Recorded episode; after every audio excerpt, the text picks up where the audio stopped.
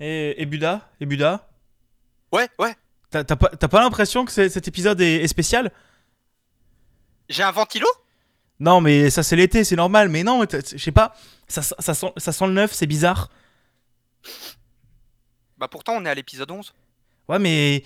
Oh, regarde, Buda Là-bas Je vois Où ça? arriver Où ça? Où ça? un générique Non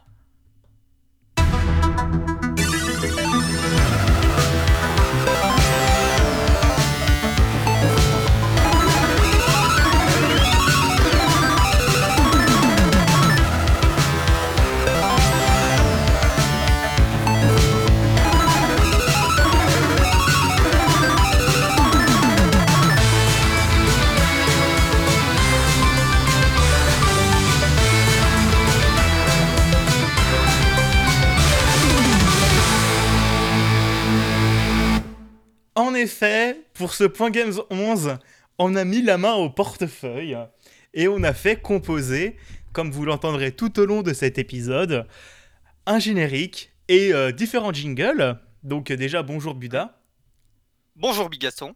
Et pour, ces, euh, pour ce, tous ces morceaux d'instru, il faut remercier, mer- remercier F2301, je crois que c'est ça, euh, Ouais. du groupe... euh, putain merde, j'ai un blanc. Entropie zéro. Merci, je savais ce que c'était avant, mais j'ai oublié. Du coup, un groupe entrep- du groupe Entreprise Zéro, qui est un groupe français et nantais, si je dis pas de conneries, qui est, Ouais. un, qui est un groupe de rock, euh, rock électro et tout ça, qui font un mix assez, assez pas mal. Donc- Voilà. En fait, quand on demande à Entropie zéro quel style musical ils font, ils vont te regarder, ils vont te faire on fait du Entropie zéro. c'est, euh, on sait faire du rock, on sait faire de l'électro. Why not boss? Euh, Voilà. mais C'est un peu comme si- c'est un peu comme la moitié du label fixe en fait. Ah oui, à peu près. hein. À peu près, à peu près. Et oui, du- j'aimerais bien qu'ils en fassent partie. Mais du coup, voilà, on a des nouvelles musiques, on a des jingles, euh, ça va être cool, c'est bien. J'avais vraiment hâte que cet épisode, euh, qu'on règle cet épisode, tout simplement. Du Ah coup, bah dans la description, vous pourrez retrouver le lien vers leur bandcamp euh, Mhm. pour acheter leurs albums, parce qu'ils sont vachement cool quand même. Et, et voilà.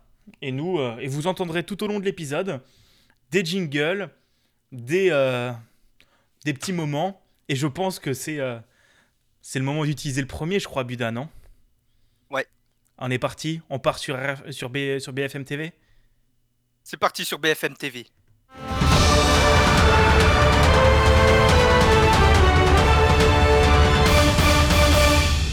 En effet, c'est le moment de cette première partie d'émission, c'est le moment du qu'est qu'ils ont fait, où on va parler de l'actualité des deux dernières semaines. Et je crois que c'est moi qui vais commencer parmi ces actualités. Oui. Euh, donc on a une- eu deux semaines qui sont quand même assez chargées, avec pas mal d'actu, une page d'actu, bon c'est habituel chez nous, mais, euh, mais vous allez voir, euh, pas mal d'actu, plutôt cool. On va pas se mentir, Ouais. pour une fois, des actus plutôt cool. Donc la première, enfin non j'ai dit ça et la première actu c'est un- une, c'est un- c'est de la justice donc non.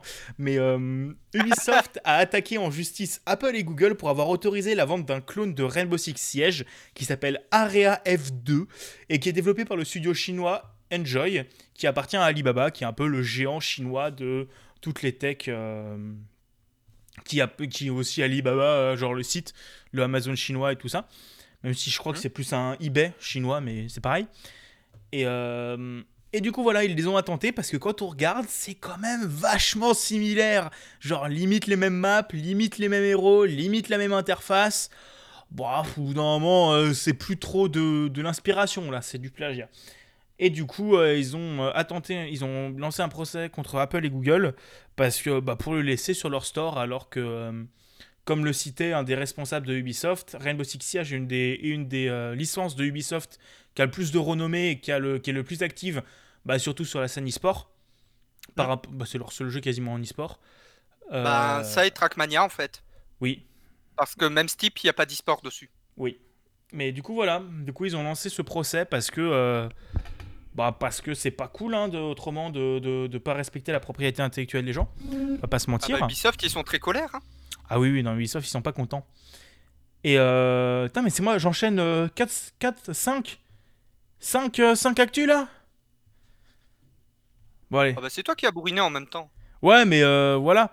Bon, bah, du coup, j'enchaîne avec une deuxième actualité pour cette semaine, une actualité un peu assez sympathique et assez intéressante. puisque le 4 juin, soit la semaine prochaine, euh, Sony euh, va faire une conférence, un State of Play, je crois que ça s'appelle.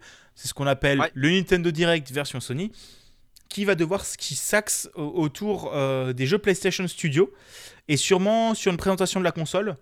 Euh, donc pas forcément de toute la console parce qu'ils vont garder, ils ont pas mal d'événements prévus sur tout l'été, mais euh, au moins les premières, peut-être la tête de la console ou peut-être la tête des menus, un truc comme ça.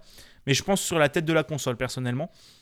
Mhm. Donc le 4 juin c'est la semaine prochaine. Je, vais la regarder et on vous en parlera euh, dans le prochain Point Games Live sûrement.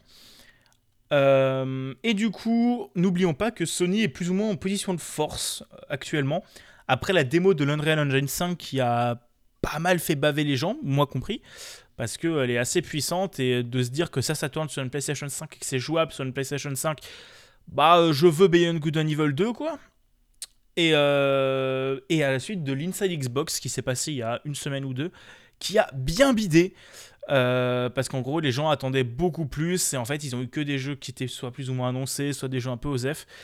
Euh, donc c'était pas ouf, mais euh, n'oublions pas que Xbox a une nouvelle conférence prévue sur les jeux first party, je crois, au, au courant du mois de juin, Ouais, le, semble. 10, le 10 juin, qui va présenter aussi la Xbox dans plus, dans plus de détails et euh, les jeux qui arriveront sur le catalogue. Voilà. Mais c'est assez cool euh, de voir. Je trouve que c'est quand même assez intéressant cette concurrence entre les deux. Parce que tu as d'un côté ta Xbox qui annonce rétrocompatibilité, du coup tu as Sony qui sont obligés de s'y plier parce que c'est un argument de vente de l'autre. Euh, des trucs comme ça, et c'est assez intéressant d'avoir ces, euh, ce genre de baston. Une autre actualité un peu sympathique, un peu intéressante, c'est que maintenant sur Oculus Quest, euh, qui est le casque Oculus Rift indépendant, donc en fait c'est un casque qui n'a pas besoin d'être obligatoirement branché au PC, qui n'est pas compatible avec l'intégralité de la gamme, mais qui n'a pas besoin de se brancher au PC, qui peut se connecter au PC, mais qui n'est pas obligatoirement branché au PC. Bah maintenant, il détecte le hand tracking, donc ça veut dire vous bougez vos mains devant le casque et le casque va le détecter via des caméras, je crois, euh, et un peu d'intelligence artificielle, ça m'étonnerait pas. Et, euh, et c'est assez intéressant parce que ça pousse et ça renforce l'immersion. Euh, puisqu'on n'a pas les manettes du coup qui vont nous empêcher, même si les manettes d'Oculus sont assez. euh, je crois que c'était les Oculus que j'avais testé, sont assez puissantes et assez propres. Et le seul truc qui manque, c'est un peu le retour haptique. Et enfin, dernière actu de cette mitraillette, je vais vous parler vite fait de Civilization 5, qui est un. Civilization 6, pardon. Civ- Civ 6, Ouais, Civ 6, qui est un jeu de stratégie que j'aime beaucoup. Euh, Buda va encore un me gueuler. 4X. Qui est un 4X.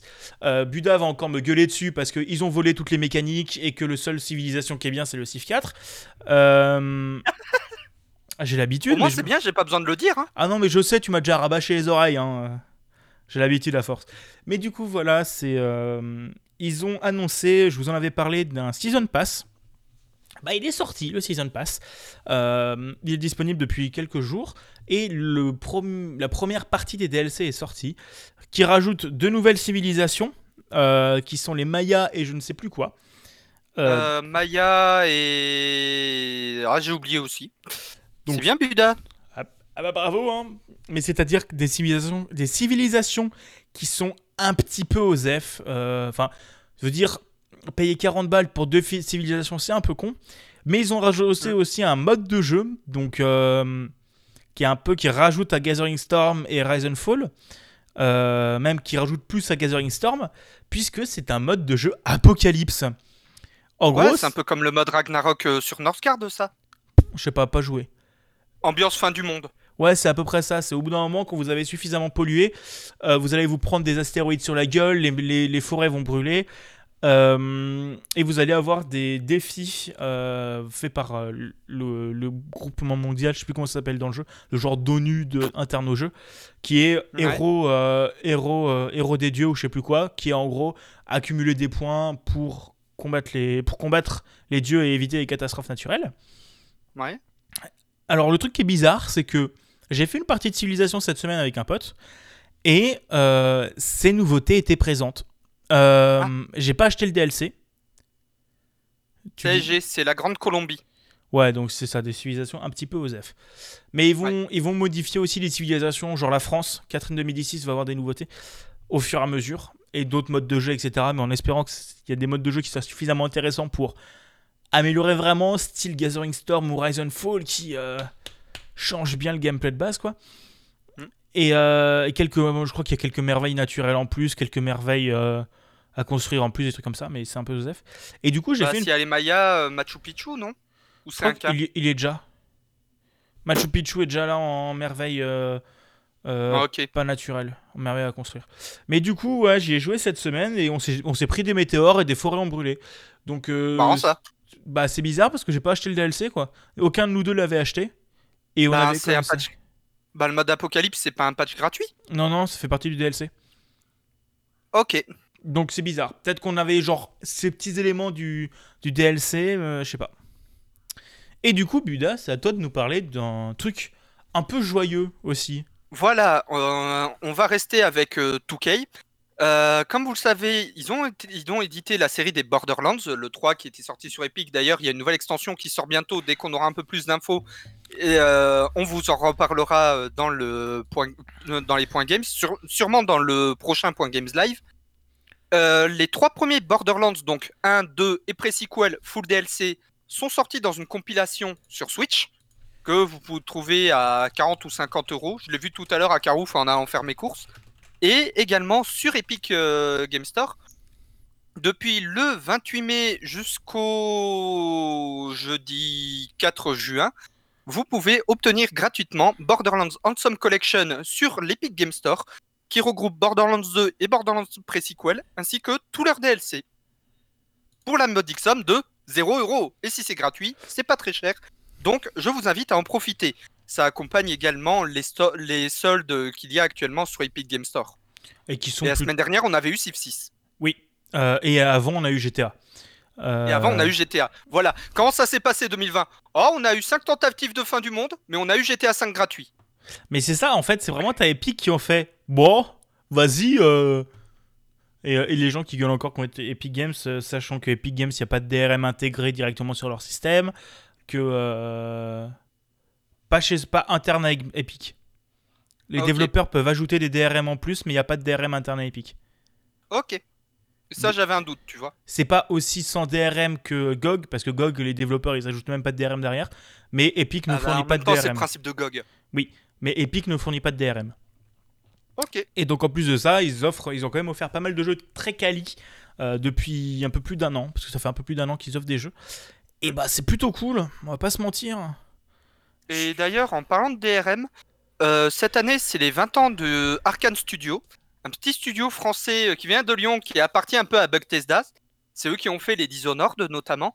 Et en fait, euh, leur, tout premier jeu, pour fêter les 20 ans euh, de Arkane Studio, est gratuit sur euh, le launcher Bethesda, dont je vous avoue, j'ai totalement oublié le nom. Bethesda Donc je vais revérifier dans je vais revérifier dans mes mails parce que j'ai eu l'info dans mes mails. Tac tac tac tac tac Arcane. Arx Fatalis. Arx Fatalis et vous pouvez l'obtenir gratuitement sur le launcher Bethesda. C'est plutôt. Et vous avez Euh, ce qui est totalement quali.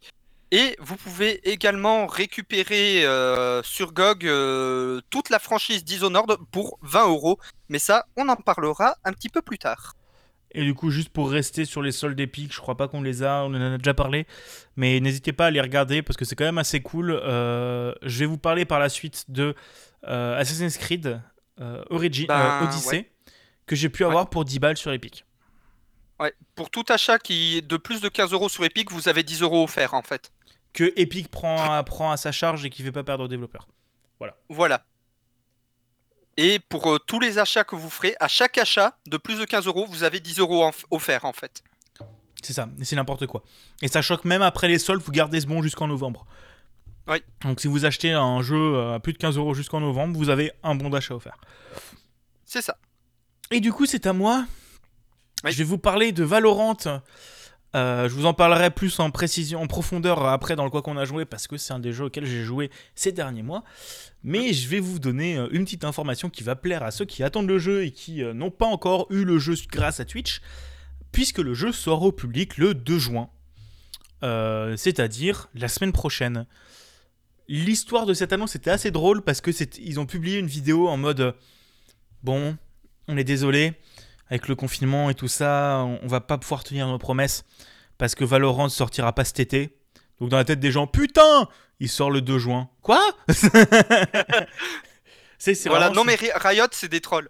Non mais vraiment Riot, euh, autant je déteste la commu mais autant je trouve qu'ils font des bons jeux et leur campagne marketing et leur jeu et même leur modèle économique sur les jeux est vraiment très bon et j'aime et je trouve que c'est un excellent studio. Voilà, c'est tout ce que j'en pense. Et, euh, du coup, cette sortie au public, euh, viendra s'ajouter un nouveau mode de jeu, euh, un peu moins long que le mode normal, et je crois aussi un nouvel agent. Donc un nouveau perso jouable. Mais, mais ouais, de toute façon, j'en reparlerai plus tard, mais il y a plusieurs éditeurs qui m'ont très agréablement surpris c'est ce dernier mois. Et Buda, je crois que tu veux nous parler d'un DLC.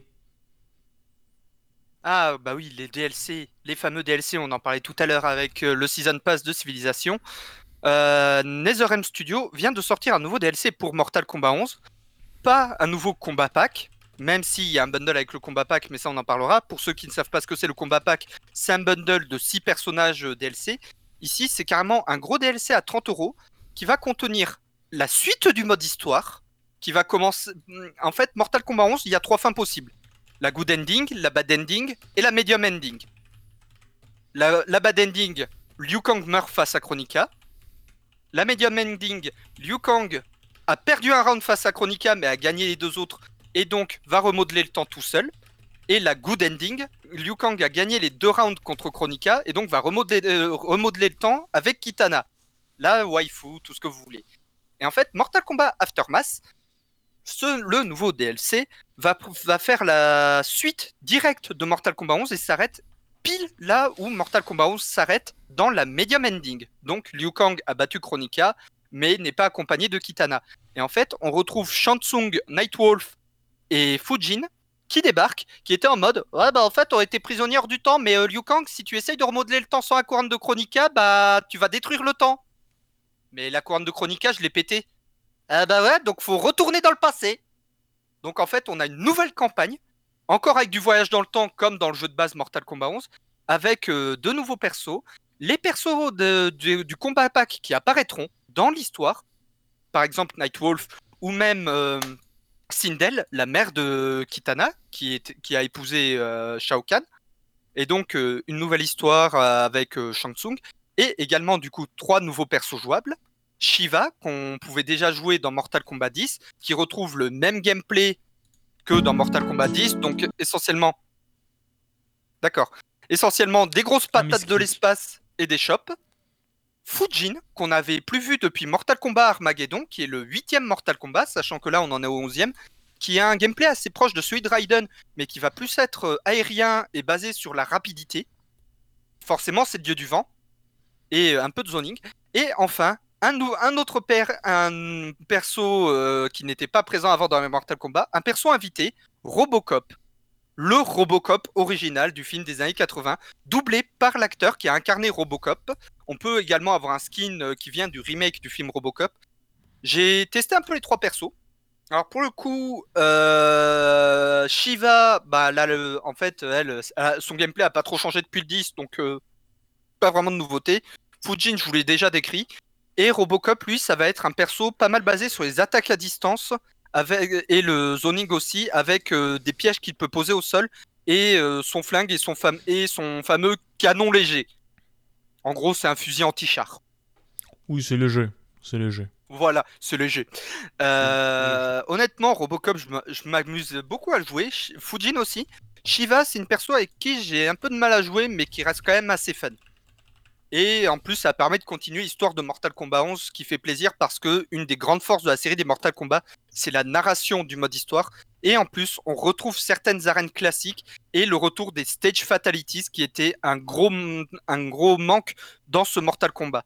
Parce que euh, là, on n'avait que les fatalities dans des persos, et traditionnellement dans Mortal Kombat, on avait également les stage fatalities, où en fait, on avait des fatalities exclusives à chaque arène. Par exemple, la fatality du pont, bah, tu jettes le gars par-dessus euh, par-dessus bord, concrètement, et il va euh, s'empaler euh, sur des pieux 500 mètres plus bas. Hmm. un peu douloureux. Mais bon, c'est Mortal Kombat. Si c'est pas douloureux, c'est pas rigolo. Et dernier petit ajout dans le DLC Aftermath, on a le retour des friendships. Les fameux vrais faux Fatality qui ont été créés à la base pour se moquer de Nintendo dans Mortal Kombat 2 ou 3. Il me semble que c'était dans le 3 et que dans le 2 c'était les Babyility où on transformait son adversaire en bébé. Ça c'est pas revenu. Mais par contre les friendships, c'est en fait, euh, au lieu de le tuer, bah par exemple on va offrir un gros nounours en peluche à l'adversaire. Ou alors on va lui amener un gâteau. Qu'est-ce que. Ouais, non, mais c'est Mortal Kombat, c'est débile. Ah oui, oui, non, mais je sais que c'est débile Mortal Kombat, mais. euh, Voilà. Et du coup, ces petits ajouts euh, rigolos en fait. D'accord, d'accord. Et on parle toujours de pognon. On parlait d'un DLC à 30 euros. Maintenant, on va parler de autre chose à 30 euros, mais pas en achat unique. Ah là là là là, c'était ma déception euh, quand j'ai lu ça, puisque pour ceux qui ne sont pas au courant, parmi les jeux de bagnole, il y a deux licences que j'apprécie, enfin trois licences, Mario Kart, Forza Horizon 4 qui m'a bien, euh, qui m'a bien plu et dont je vous parlerai après, et surtout euh, un jeu qui m'a fait me rendre dans un Zénith à Strasbourg pour suivre une compétition dans une salle où il faisait 40 degrés euh, avec 7000 personnes, euh, dans lequel un Québécois a soulevé son quatrième titre.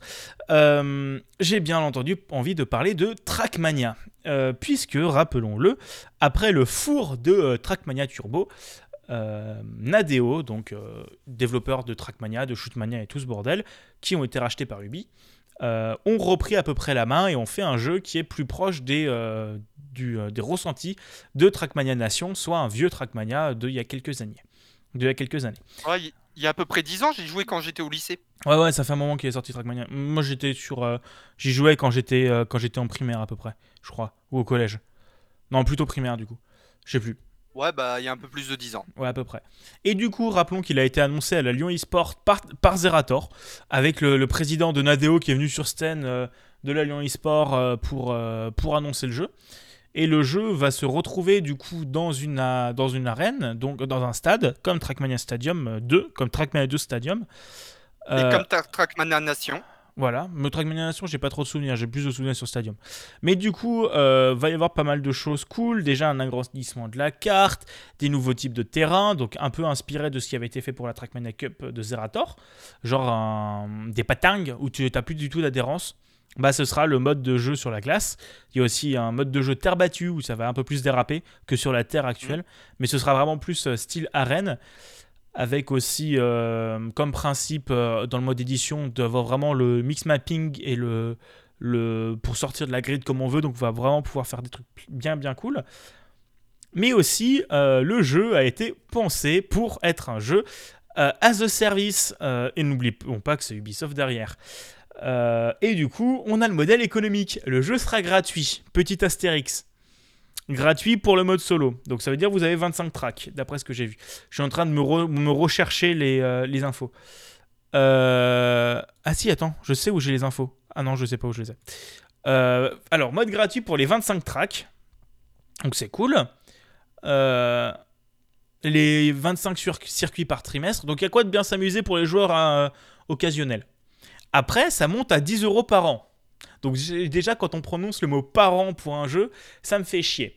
Parce que j'aime bien acheter un jeu et le posséder, et pas, euh, si jamais le jeu et les serveurs ferment, ne plus pouvoir y jouer. Euh, du coup, euh, pour 10 euros par an, vous aurez accès à l'éditeur, à certains trucs en plus. Et autrement, le dernier pack, c'est 30 euros par an, ou en gros, qui vous permettra d'avoir tous les éléments, d'avoir des campagnes spéciales, les, les circuits du jour, de pouvoir faire tester vos circuits en ligne. Euh, tu vas pouvoir aussi créer des clubs. En gros, c'est des guildes. C'est, euh, à mon avis, c'est euh, Zerator. Et, et vas-y, je veux faire une, une- un club ZRT, Nadeo. Ok, on va rajouter cette fonctionnalité. Vraiment, pour moi, c'est honnêtement, mais j'ai, on en avait déjà parlé. Mais euh, Ouais. pour moi, Zerator a un peu sauvé Trackmania. Et c'est un peu Zerator qui décide de comment on fait Trackmania actuellement. Je- ou plutôt, c'est Trackmania qui est fait pour Zerator. Ou pour Ouais. la Cup de Zerator. Parce que c'est quasiment que le, c'est le plus gros event e-sport sur le jeu quasiment. Le, les Ouais. restes, c'est des petites coupes et tout ça, c'est bien. Mais euh, le truc qui ramène le plus de monde et le plus de vues, c'est la ZRT Trackmania Cup. Et n'oublions pas qu'il y a aussi quelque chose qui a fait polémique il y a quelques mois, c'est que euh, les courses euh, pour le, Trackmania, Trackmania Grand League, genre la compète officielle Trackmania, en gros, ils ont décidé de plus faire des circuits tech ou des circuits vraiment précis et tout ça, mais de faire des circuits à la con à la Zerator. du coup, les, joueurs pro, ils sont un peu en mode tu te fous de ma gueule, frère. Du coup, voilà. Trackmania, vous ne pourrez plus l'acheter une fois et y jouer à vie, mais vous devrez payer tous les ans votre abonnement. Oh là là, Ubisoft, putain de merde. Putain, mais, j'allais dire du bien d'eux et il y a eu ça. Ils font chier Ubisoft. Ils font chier, ils ruinent tout. Mais euh... Ah bah, tu connais la blague. Pourquoi c'est Electronic Arts, la boîte de dev euh, de jeux vidéo la plus haïe des États-Unis? Pourquoi? Mais parce qu'Ubisoft, ils sont français c'est pas faux. Mais non, mais en fait, c'est vraiment, genre, c'est vraiment de la tristesse parce que le jeu il est cool et ça m'aurait pas dérangé de dépenser 50 balles, quoi. Genre, c'est le genre de jeu, 40 euh, ou 50 balles, ça me paraît faire, quoi. Et euh, ça m'aurait pas dérangé de les dépenser. Mais d'un autre côté, ils ont préféré faire une formule d'abonnement parce qu'ils savent que sur le long terme, ça leur sera plus rentable. Et, euh, et que du coup, après et savent que si les gens veulent participer aux compètes, ils devront prendre les trucs un peu plus avancés. Mais d'un autre côté, c'est aussi cool, je veux dire. Euh, je veux dire, il y a du bon et du mauvais. Genre, ça fait un jeu gratuit pour ceux qui sont les joueurs occasionnels et qui ont juste envie de faire les circuits solo. Et je crois qu'il y a aussi accès à l'éditeur de circuit. Il y a le truc à 10 balles pour ceux qui ont envie de faire quelques trucs et tout ça. Et il y a le truc à 30 balles pour ceux qui ont vraiment envie de se mettre dans le jeu. Mais ça veut dire qu'au bout de 2 ou 3 ans, tu repayes un jeu quasiment tous les ans. Sachant qu'actuellement, les Trackmania sont trouvables à 20 balles. Euh, et du coup, le prix, c'est 30 euh, euros par an ou 60 euh, pour 3 ans. Ça fait un peu chier. Bah, c'est le prix d'un triple A, mais ça, fait, ça casse un peu les couilles, c'est sûr. Et, bah, je crois que c'est à toi, tu vas nous parler d'un truc un peu cool, Buda, quand même. Voilà, parce que tu viens de parler de triple A, donc forcément, je vais débarquer avec le marteau de l'indépendance. Voilà. Et on va parler d'un jeu indé développé par des Bordelais que vous connaissez tous, qui a été, qui, dont on a pas, dont on devait parler dans les généalogies dont on a déjà parlé plusieurs fois dans ce podcast, dont on a qui a déjà qui a eu un prix euh, au Game Awards. On va parler, on parle bien entendu de Dead Cells, de, des de chez Motion Twin. Et en fait, Dead Cells vient d'avoir un nouveau patch, le Bestiary patch, qui va rééquilibrer la puissance euh, de, des monstres du DLC Batsid et également rajouter de nouveaux ennemis et des nouveaux affixes pour les mobs. En gros, un affixe dans ce jeu, ça va être des compétences spéciales euh, que les mobs pourront avoir.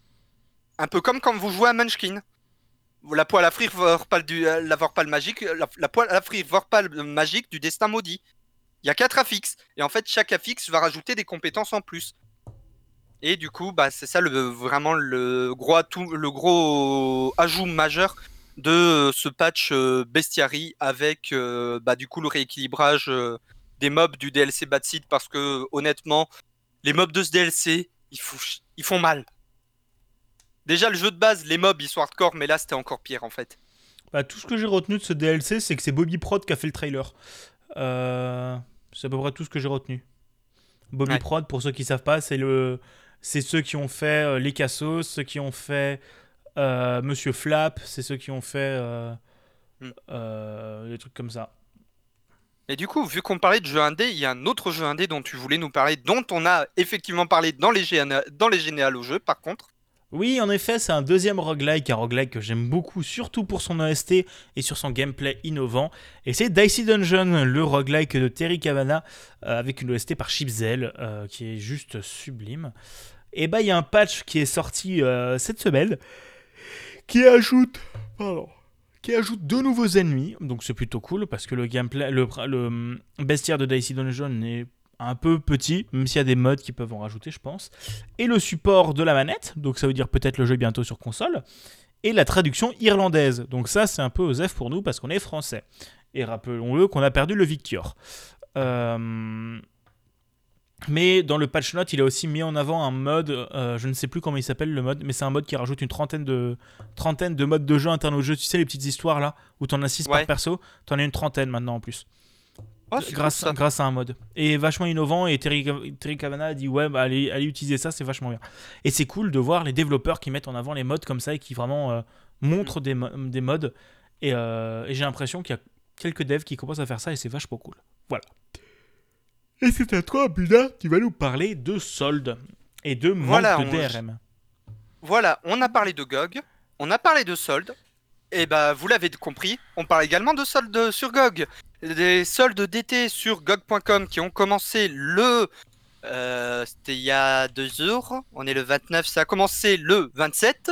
Puis quand j'ai ma paye pour une fois, parce que d'habitude j'ai une malédiction avec les soldes de GOG, leurs soldes finissent toujours avant que ma paye tombe. Là pour une fois, les soldes ont commencé le jour où ma paye est tombée. Donc du coup, j'ai pris ma wishlist, j'ai fait bon, je prends un tiers de la wishlist, bon, acheté 200 euros au lieu de 1000 DLC inclus. Donc ça va, je me suis fait plaisir. Oui. Bon après, une bonne partie de ces trucs-là, c'est des jeux que j'avais déjà sur Steam ou Epic, mais que je voulais me reprendre sur GOG par principe pour les avoir en 100 DRM, ou que des jeux que des devs m'avaient envoyés, que j'avais vraiment apprécié, et que j'étais en mode ouais, ça me fait chier qu'ils me les aient envoyés gratuitement, donc j'ai préféré les racheter, et en plus en version 100 DRM. Parce que ça fait toujours plaisir. En effet. Et je viens Et de voir donc, sur euh, GOG, il y a un jeu qui s'appelle Covid The Outbreak, voilà, qui est sorti en mai. J'allais, j'allais en parler. Et Covid The Outbreak, c'est un petit jeu de gestion un peu à la Plague Inc.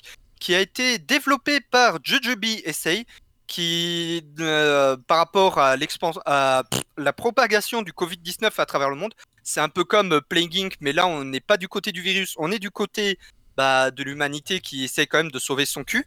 Et 20% de tous les bénéfices qu'ils reçoivent via GOG en mai et en juin seront, seront donnés à la coalition pour, euh, Coalition for Epidemic Preparedness Innovation.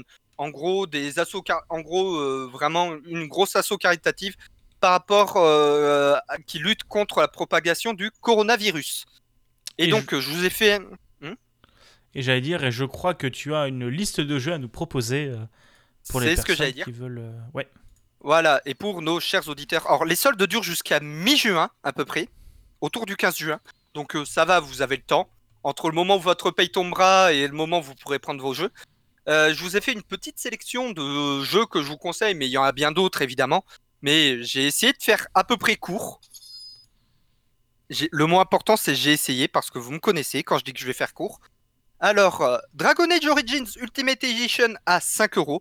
Le premier Dragon Age qui reste pour moi le meilleur de la série. Je n'ai pas fait Inquisition, malheureusement. Hmm, J'ai eu des retours assez mitigés dessus. Le 2, je l'ai trouvé beaucoup trop orienté action. Le 1, c'est vraiment un mi-chemin entre de l'action RPG et du computer RPG, ce qui reste quand même très sympathique, où on choisit les origines de, notre perso et tout. Et puis il y a Zevran, l'elfe bi, qui est complètement magique. Euh, Ultimate Edition, donc avec tous les DLC, là franchement pour 5 euros c'est donné parce que à l'époque de sa sortie vous vouliez tous les DLC, vous en aviez pour 300 balles, concrètement. Donc là le tout pour 5 euros ça fait plaisir, en même temps le jeu a 10 ans. Vous avez également le Northgard à 12,59€ parce que Northgard, dont j'ai parlé tout à l'heure aussi, le petit jeu des, Bordelais de chez Shiro Games, c'est un petit jeu de stratégie et de gestion un peu à la Age of Empire chez les Vikings. Bah en fait ils viennent juste de le sortir sur GOG et pour fêter ça, au lieu qu'il soit à 25 euros, il est à 12,59€. Et qui vient tout juste de recevoir un patch qui permet de créer ses propres maps customisées. Et pour rebondir à ce que tu disais, en fait, il y a eu un patch, le patch Ragnarok, qui ajoutait un équivalent du mode Apocalypse euh, qu'il y a euh, sur Civ 6. Pour ceux qui ne connaissent pas la mythologie nordique, le Ragnarok, c'est l'équivalent de l'Apocalypse chez les cathos. Et en parlant d'Apocalypse, on continue euh, d'ailleurs avec la trilogie des Darksiders, ces fameux jeux où nous incarnons les chevaliers de l'Apocalypse. La trilogie complète est autour de 100 euros en temps normal, là vous pouvez la choper pour 30 euros. Comme je le rappelle, c'est du 100 DRM, ce qui fait toujours plaisir. Là, c'est vraiment les fichiers vous appartiennent.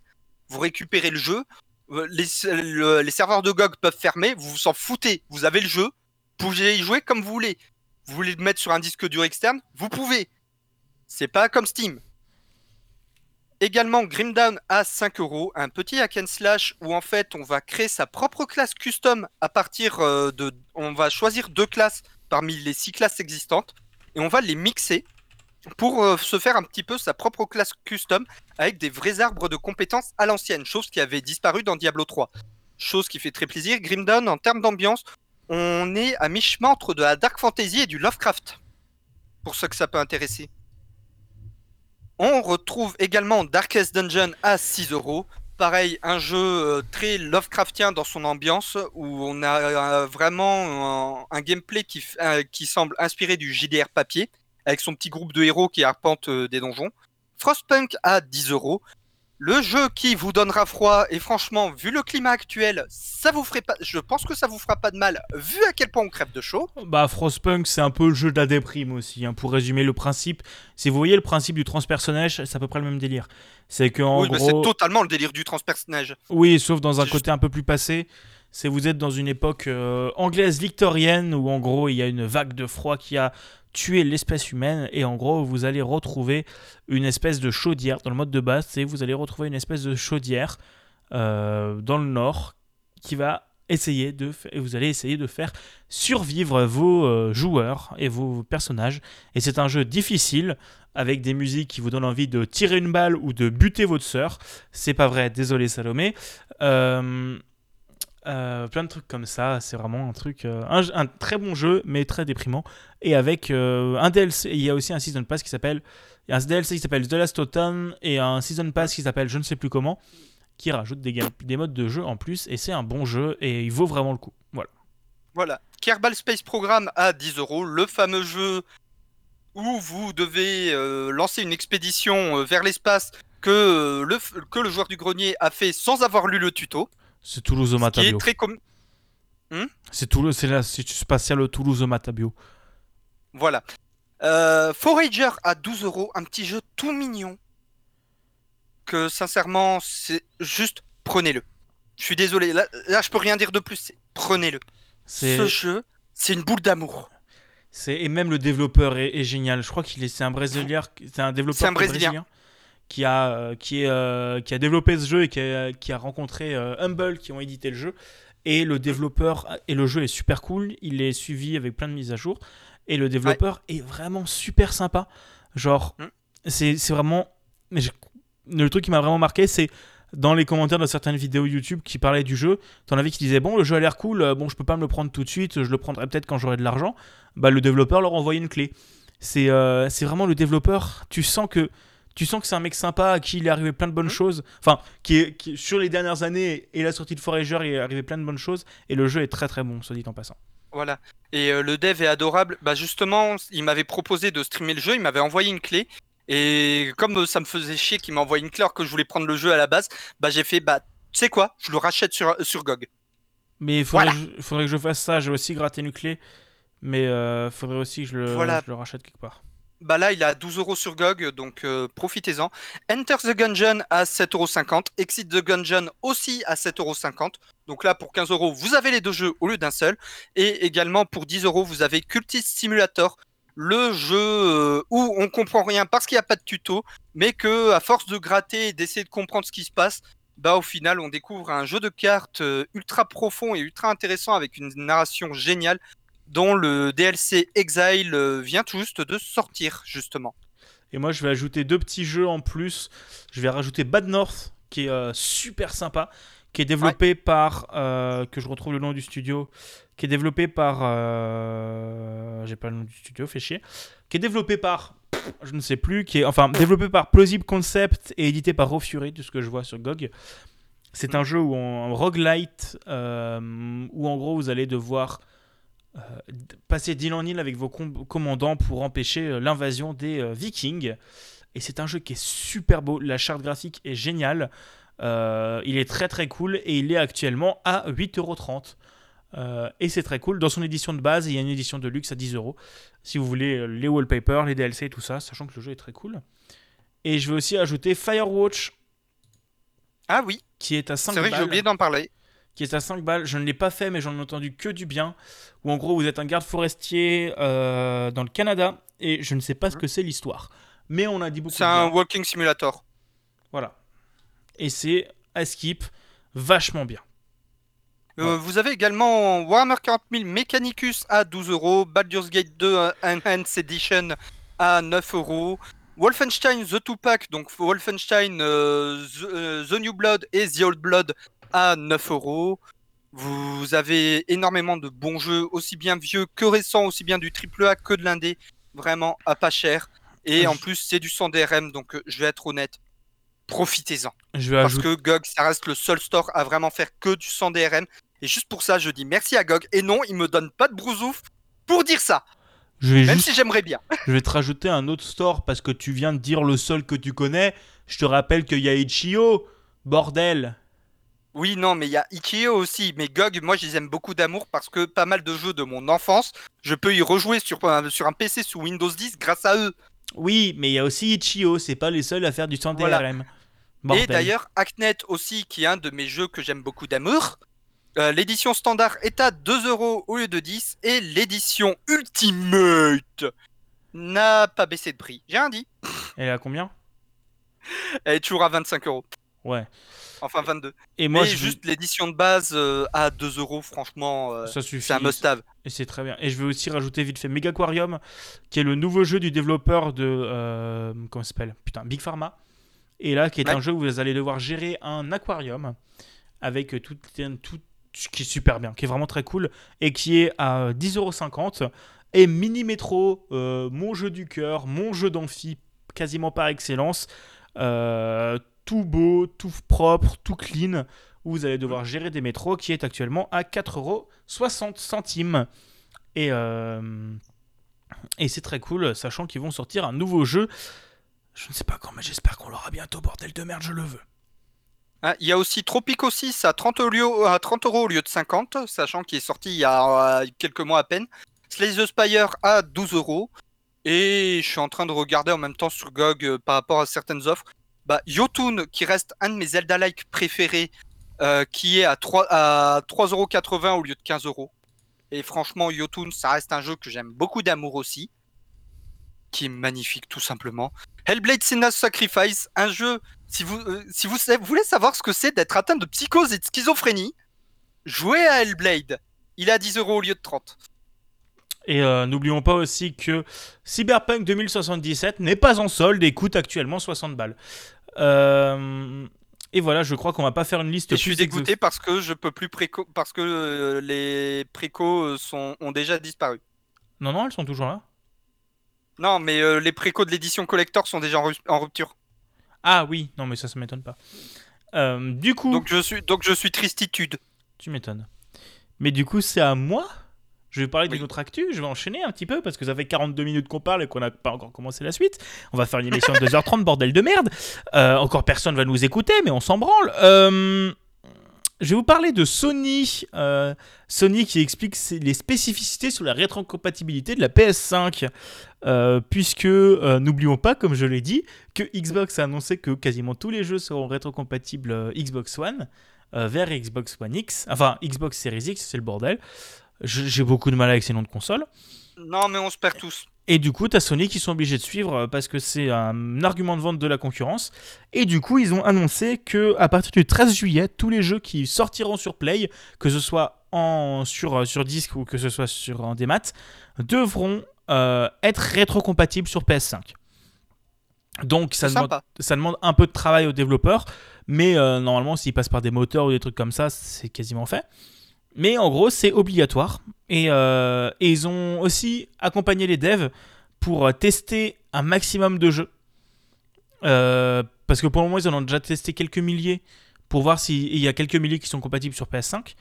Mais ils sont en train d'accompagner les devs pour tester les jeux et leur dire comment faire pour qu'ils soient compatibles sur PS5. Euh, et je me suis un peu renseigné. D'après ce qu'on m'a dit, ce ne serait pas juste les CD, mais ce serait aussi euh, votre bibliothèque que vous avez acheté sur PS4. Vous pourrez la retélécharger sur PS5. Donc ça fait que quasiment tous les jeux, tous les excellents jeux qui sont sur PS4, par exemple en citant au, pif Spyro Reignited Trilogy, euh, les Uncharted, des trucs comme ça, seront compatibles sur PS5. Pour citer numéro bis dans la série Obélix Mission Cléopâtre, ça me fait plaisir. Et après, t'apprends qu'en fait, il faut les racheter. Ça fait pas plaisir. Ça fait pas plaisir. Et je crois que tu vas nous parler de WoW pendant que je vais juste aller remplir mon verre d'eau parce que j'ai soif. Je reviens. Voilà, ça, faisait longtemps que j'avais pas râlé sur Blizzard. Je m'étais rendu compte de ça. Donc je m'étais dit, et si je râlais un peu sur Blizzard? Voilà, et donc euh, ils ont discuté, bah, enfin, Blizzard a fait un communiqué par rapport à... enfin, Plus précisément, on va reprendre depuis le début. Shadowlands a été annoncé.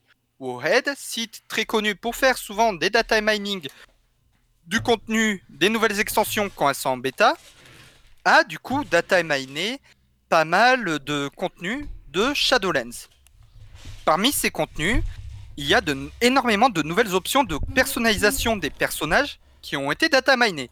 Jusque-là, c'est cool. Depuis à peu près 15 ans, les joueurs demandent à ce que les hauts elfes soient jouables dans WoW. Blizzard a répondu Oh bah, on va vous mettre les Void Elfes, les elfes du vide et les elfes du sang, c'est comme des, comme des hauts elfes. Pas tout à fait. Les elfes, de, sang sont dans la Horde, les hauts elfes sont dans l'Alliance, et les elfes du vide sont d'anciens hauts elfes qui ont été corrompus par le vide. Bon. Or, la spécificité des hauts elfes est qu'ils ont les yeux bleus. Et en fait, dans le data mining euh, des, données de Shadowlands, on avait une nouvelle option de personnalisation pour les elfes du vide et les elfes du sang qui leur permettait d'avoir les yeux bleus, comme les hauts elfes. Or, les hauts elfes, il n'y a que les hauts elfes qui ont les yeux bleus. Les elfes du vide, les shadows, les sacres nuits et les, les elfes du vide, voilà, ont les yeux violets. Et les elfes de sang ont les yeux dorés ou verts. Et donc tous les joueurs étaient en mode Wouh On pourra enfin avoir des hauts elfes Pump it up Blizzard, ils sont venus, ils ont fait Ah non, ça c'est que pour les PNJ.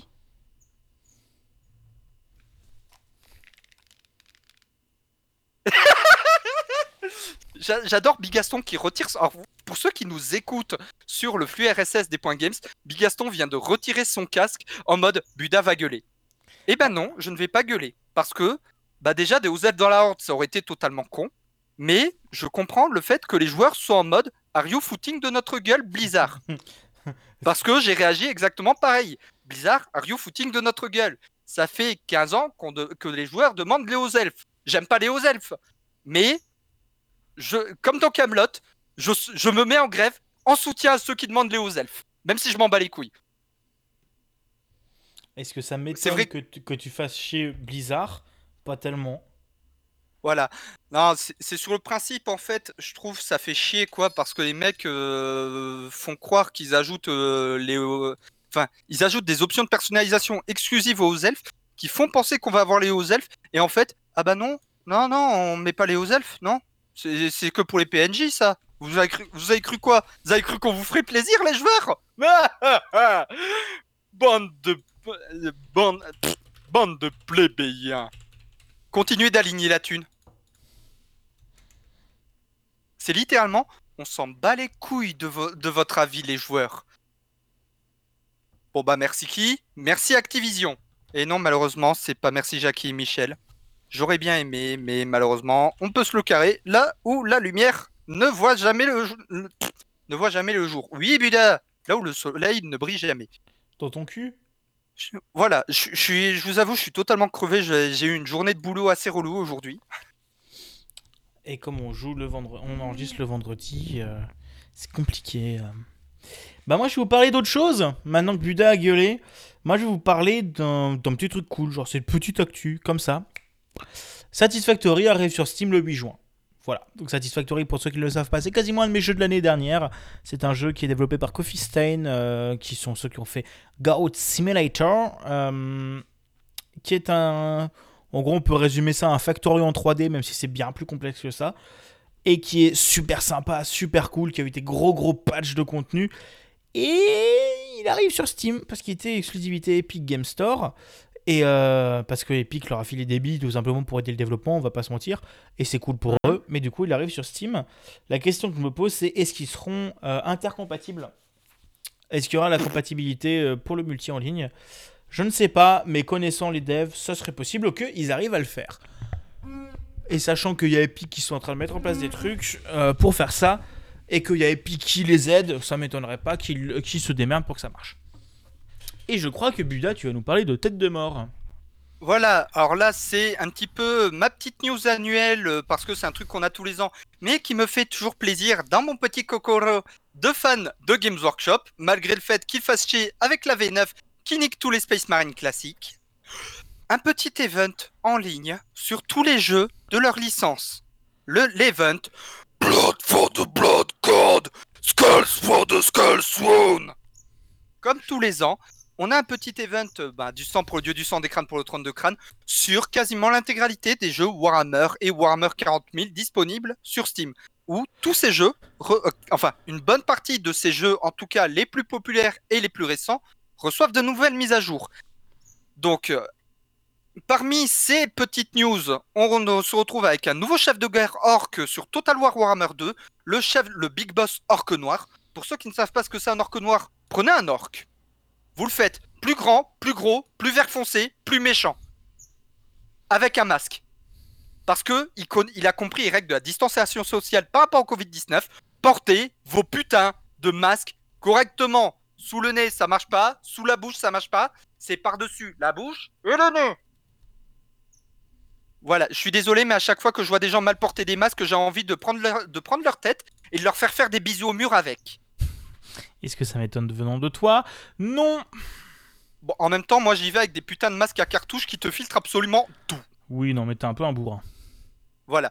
On a également, euh, par rapport à Battlefield Gothic Armada 2, un petit collab avec World of Warships. On peut même choper un bundle de, du DLC World of Warships qui rajoute des ba- bateaux en forme de vaisseaux de guerre de, Total, de Warhammer 40 000, ainsi que Battlefield Gothic Armada 2, le jeu de combat de vaisseaux dans l'univers de Warhammer 40 000 durant la 13e croisade noire, donc le fameux event Gathering Storm qui a servi de transition entre la V7 et la V8 de Warhammer 40k.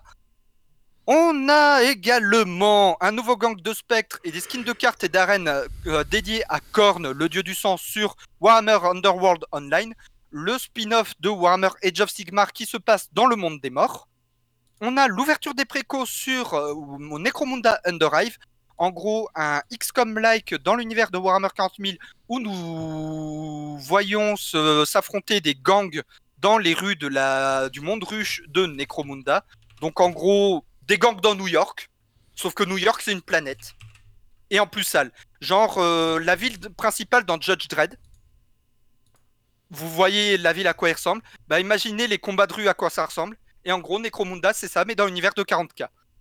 On a également un mode, euh, un mode roguelike dans Warhammer Chaos Bane, le fameux hack and slash de, euh, dans l'univers de Warhammer classique, donc Warhammer Old World. On a également l'event, le rituel des crânes sur Inquisitor Martyr, le hack and slash dans Warhammer 40k où nous, où nous jouons des inquisiteurs impériales, le jeu de stratégie Betrayal at Cals qui sort d'Early Access. Betrayal at Cals, c'est la fameuse bataille de Cals dans Horus Heresy qui se voit s'affronter, qui voit s'affronter les Ultramarines, appelés aussi les Schtroumpfs, et les Wordbearers. En gros, les mecs, euh, les premiers hérétiques, les premiers Space Marines à dire faut prier les dieux du chaos. On a également la, la sortie du jeu Blood Bowl Death Zone, enfin, parce qu'il était sorti en Early Access à un moment, puis il a été retiré de Steam. Là, il a été remis et offert à tous les joueurs de Blood Bowl 2. Donc en fait, c'est un petit jeu qui a plus un gameplay de jeu mobile, où en, fait, c'est des petites missions stratégiques, où le but, ben, c'est, on a 5 joueurs, l'adversaire a 5 joueurs, l'adversaire est contrôlé par l'IA, l'adversaire va placer ses joueurs selon une certaine formation, et le but, c'est de faire en sorte que le ballon aille jusqu'à la ligne de touchdown en évitant du coup les joueurs adverses et en contrôlant nos joueurs, euh, bah, du coup, pour qu'ils se passent le ballon au bon moment. Et enfin, le- les skins des chevaliers, le- les chevaliers de la croisade écarlate sur Space Hulk Deathwing, le fameux jeu, euh, encore là, bah, toujours du Warhammer 40k, où nous incarnons les membres de la première compagnie de la première légion de Space Marine, donc la fameuse compagnie Deathwing des Dark Angels, où nous purgeons des vaisseaux entiers de Gene Stealer. En gros, imaginez Alien Colonial Marines, sauf que d'avoir un alien, vous en avez des milliers, mais vous, vous êtes dans un mecha. Enfin, un mini mecha, de 3 mètres de haut.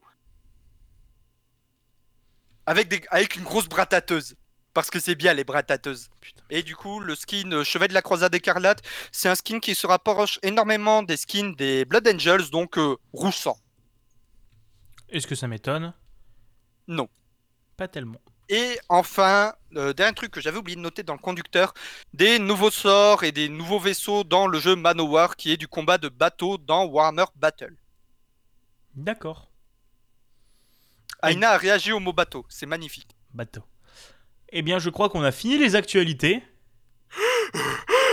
Et il est temps de passer à la nouvelle Au quoi partie. qu'on a joué. Au quoi qu'on a joué. Et qui dit nouvelle partie dit. Nouveau jingle.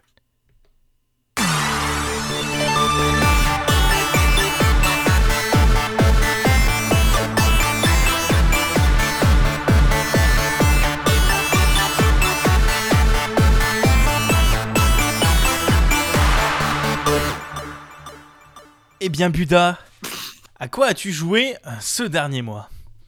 Euh, c'est euh, oui, bah oui, ce dernier mois, je suis con. Bah, ce dernier mois, je me suis remis à Steep, le fameux jeu de snowboard de euh, de Ubisoft justement, qui avait eu deux DLC, un DLC Jeux Olympiques et un DLC euh, X Games. Les X Games, la fameuse compétition sportive de sport extrême qu'il y a tous les ans aux États-Unis. Euh, et cette fois, bah en fait, j'avais envie de m'y remettre. Et là où avant, bah, tous les six mois à peu près, il y avait un DLC. Ben, Ubisoft a décidé de changer son modèle économique et tous les six mois, ben, en fait, il y a des events gratuits avec du nouveau contenu in-game. C'est surtout des skins avec euh, bah, du coup des objectifs à remplir pour débloquer ces skins.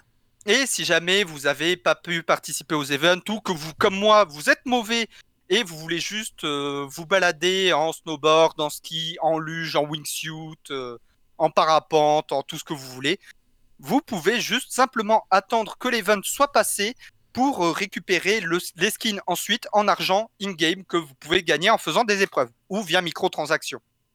C'est Ubisoft, faut pas l'oublier. Mais perso, je le fais bah, avec l'argent que je gagne in-game parce que les épreuves freestyle, c'est les seules épreuves où j'arrive à m'en sortir un minimum.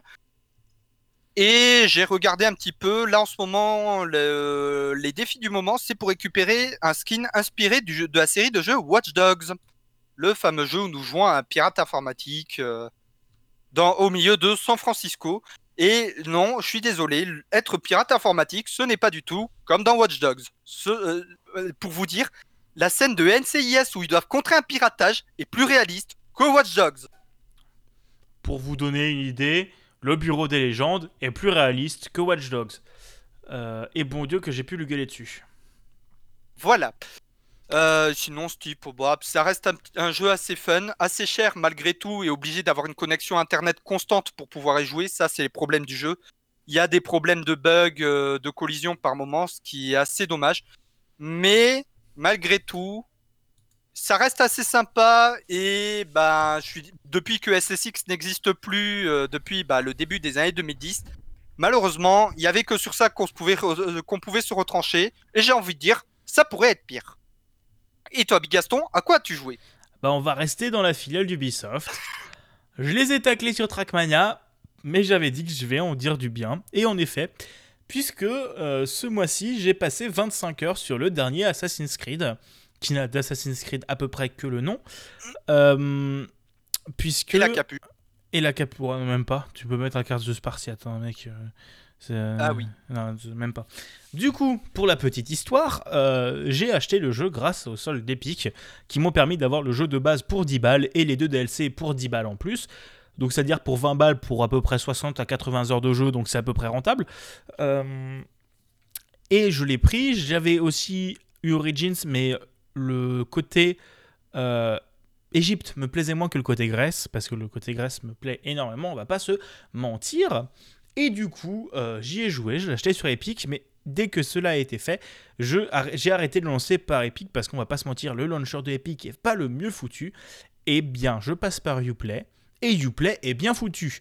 Voilà, donc tout ce que j'ai pu critiquer à l'encontre de Uplay, je le retire, puisque Uplay est devenu extrêmement bien fichu sur les dernières années, enfin sur les derniers mois.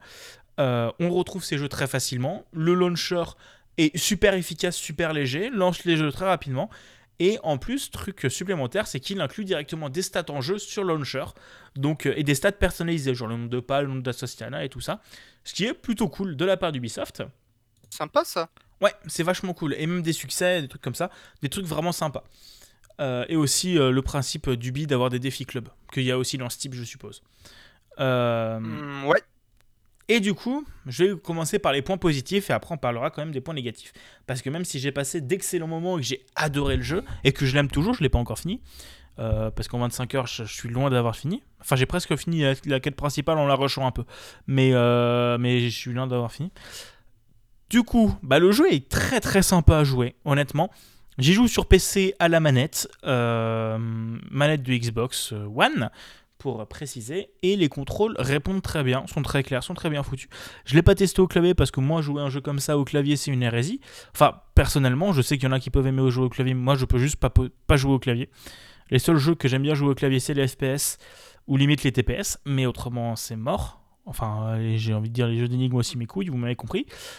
Euh, il reprend aussi le principe des batailles navales qui avaient fait fureur dans Black, euh, Black Flag et euh, qui est mmh. assez cool.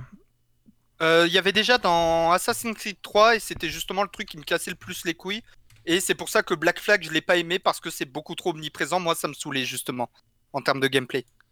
Oui, mais, euh, mais le, là, ça a été assez bien foutu et c'est pas omniprésent. T'as quelques quêtes où tu dois te faire des bateaux, mais ça reste assez mm. marginal et il suffit que tu XP un minimum et que tu améliores ton bateau au fur et à mesure.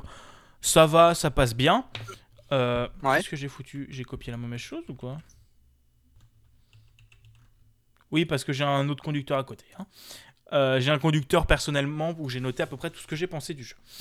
Il y a aussi une nouvelle mécanique, euh, puisque euh, l'histoire de Assassin's Creed Odyssey, pour l'histoire, vous pouvez jouer soit Asclepios, soit Cassandra, donc de nouveau le choix de deux personnages, sachant que Cassandra est un minimum est, pas mal charismatique et l'autre euh, Asclepios c'est perso lambda de jeu action-aventure Ubisoft, donc j'ai pris Cassandra, on va pas se mentir. et vous vous retrouvez au sein d'une guerre entre Athènes et Sparte dans la Grèce antique, et c'est plutôt cool euh, comme euh, principe. Et donc vous allez avoir des guerres de conquête de territoire. Vous allez pouvoir soit vous mettre du côté de Athènes, soit du côté de Sparte, en récupérant du stuff et des choses comme ça, pour aider à conquérir des zones que vous aurez avant affaiblies en brûlant des ressources de guerre, tuant des soldats ou tuant le dirigeant actuel. Un autre point positif, c'est que le jeu inclut encore une fois euh, le mode suivi de route. Ça veut dire vous montez sur votre cheval, vous maintenez A, vous appuyez sur Y et votre cheval ira tout seul à votre objectif. Ce qui est assez intéressant parce qu'on va pas se mentir, je pense faire 5 minutes de cheval, ça aurait été casse-couille. Là, il fait tout seul. Vous avez quand même la main sur le jeu, vous êtes quand même dans le jeu. Il n'y a pas de téléportation instantanée grâce à ça. Vous vous déplacez, vous faites quand même chemin. Mais euh, vous n'avez pas à vous emmerder à le faire. En parlant de téléportation, euh, le, les temps de chargement du jeu sont plutôt honnêtes. Le jeu, je ne l'ai pas mis sur mon SSD, il est sur mon HDD. Bon, un HDD qui est quasiment neuf, mais sur un HDD quand même. Et euh, les temps de chargement, à part le premier temps de chargement du Tu rentres dans le monde, qui est un petit peu long et c'est normal le temps qu'il charge la carte, mais le reste, le jeu charge plutôt rapidement et même quand vous vous téléportez. Mmh. Et c'est pas mal sur un jeu, un open world, rappelons-le, un open world qui fait quasi, qui est immense, qui est vraiment immense. J'aimerais bien voir la comparaison par rapport à la taille de Boss of the Wild. Euh, après, ça? C'est vraiment, c'est vraiment cool. Les temps de chargement sont. Le jeu tourne hyper bien. Et ce qu'il faut dire aussi, c'est que les graphismes sont oufissimes. Genre, je dis, par contre, je dis que le jeu tourne hyper bien, mais j'ai un bon PC, hein, on va pas se mentir. Donc, c'est peut-être pas le cas sur toutes les machines, mais j'y joue en ultra, et. Euh, enfin, en haut ou en ultra, je sais plus. Mais les graphismes sont oufissimes. Clairement, le jeu est beau, mais beau. Les jeux de lumière sont magnifiques. Et c'est vraiment un jeu à screenshot. J'ai vu sur Twitter d'autres gens qui s'y sont remis, euh, genre Epion ou Exserve, et c'est vraiment tout le monde dit c'est un jeu à screenshot. Tu joues pas pour l'histoire, tu joues pour faire de la rando. Euh, et le jeu est beau et en plus il est ultra réaliste sur les lieux. Sur les lieux. J'avais déjà énormément dit beaucoup de bien d'Ubisoft grâce au mode Discovery Tour. Bah dites-vous que là on joue dedans et vous allez vous balader à Athènes sur un Athènes qui est très réaliste. Et euh, avec même les îles autour sont très réalistes. Et tu te balades, tu vois les trucs, tu visites les temples. C'est beau, c'est clair, c'est bien fichu. Il y a le mode photo qui se dégaine en un clin d'œil. Euh, pour dégainer le mode photo, c'est appuies sur les deux sticks en même temps et tu pars sur le mode photo qui marche super bien, qui est très clair, qui marche bien. Seul petit reproche que je dirais, c'est de ne pas pouvoir faire comme le fait euh, Satisfactory, c'est-à-dire prendre une photo en plus haute résolution.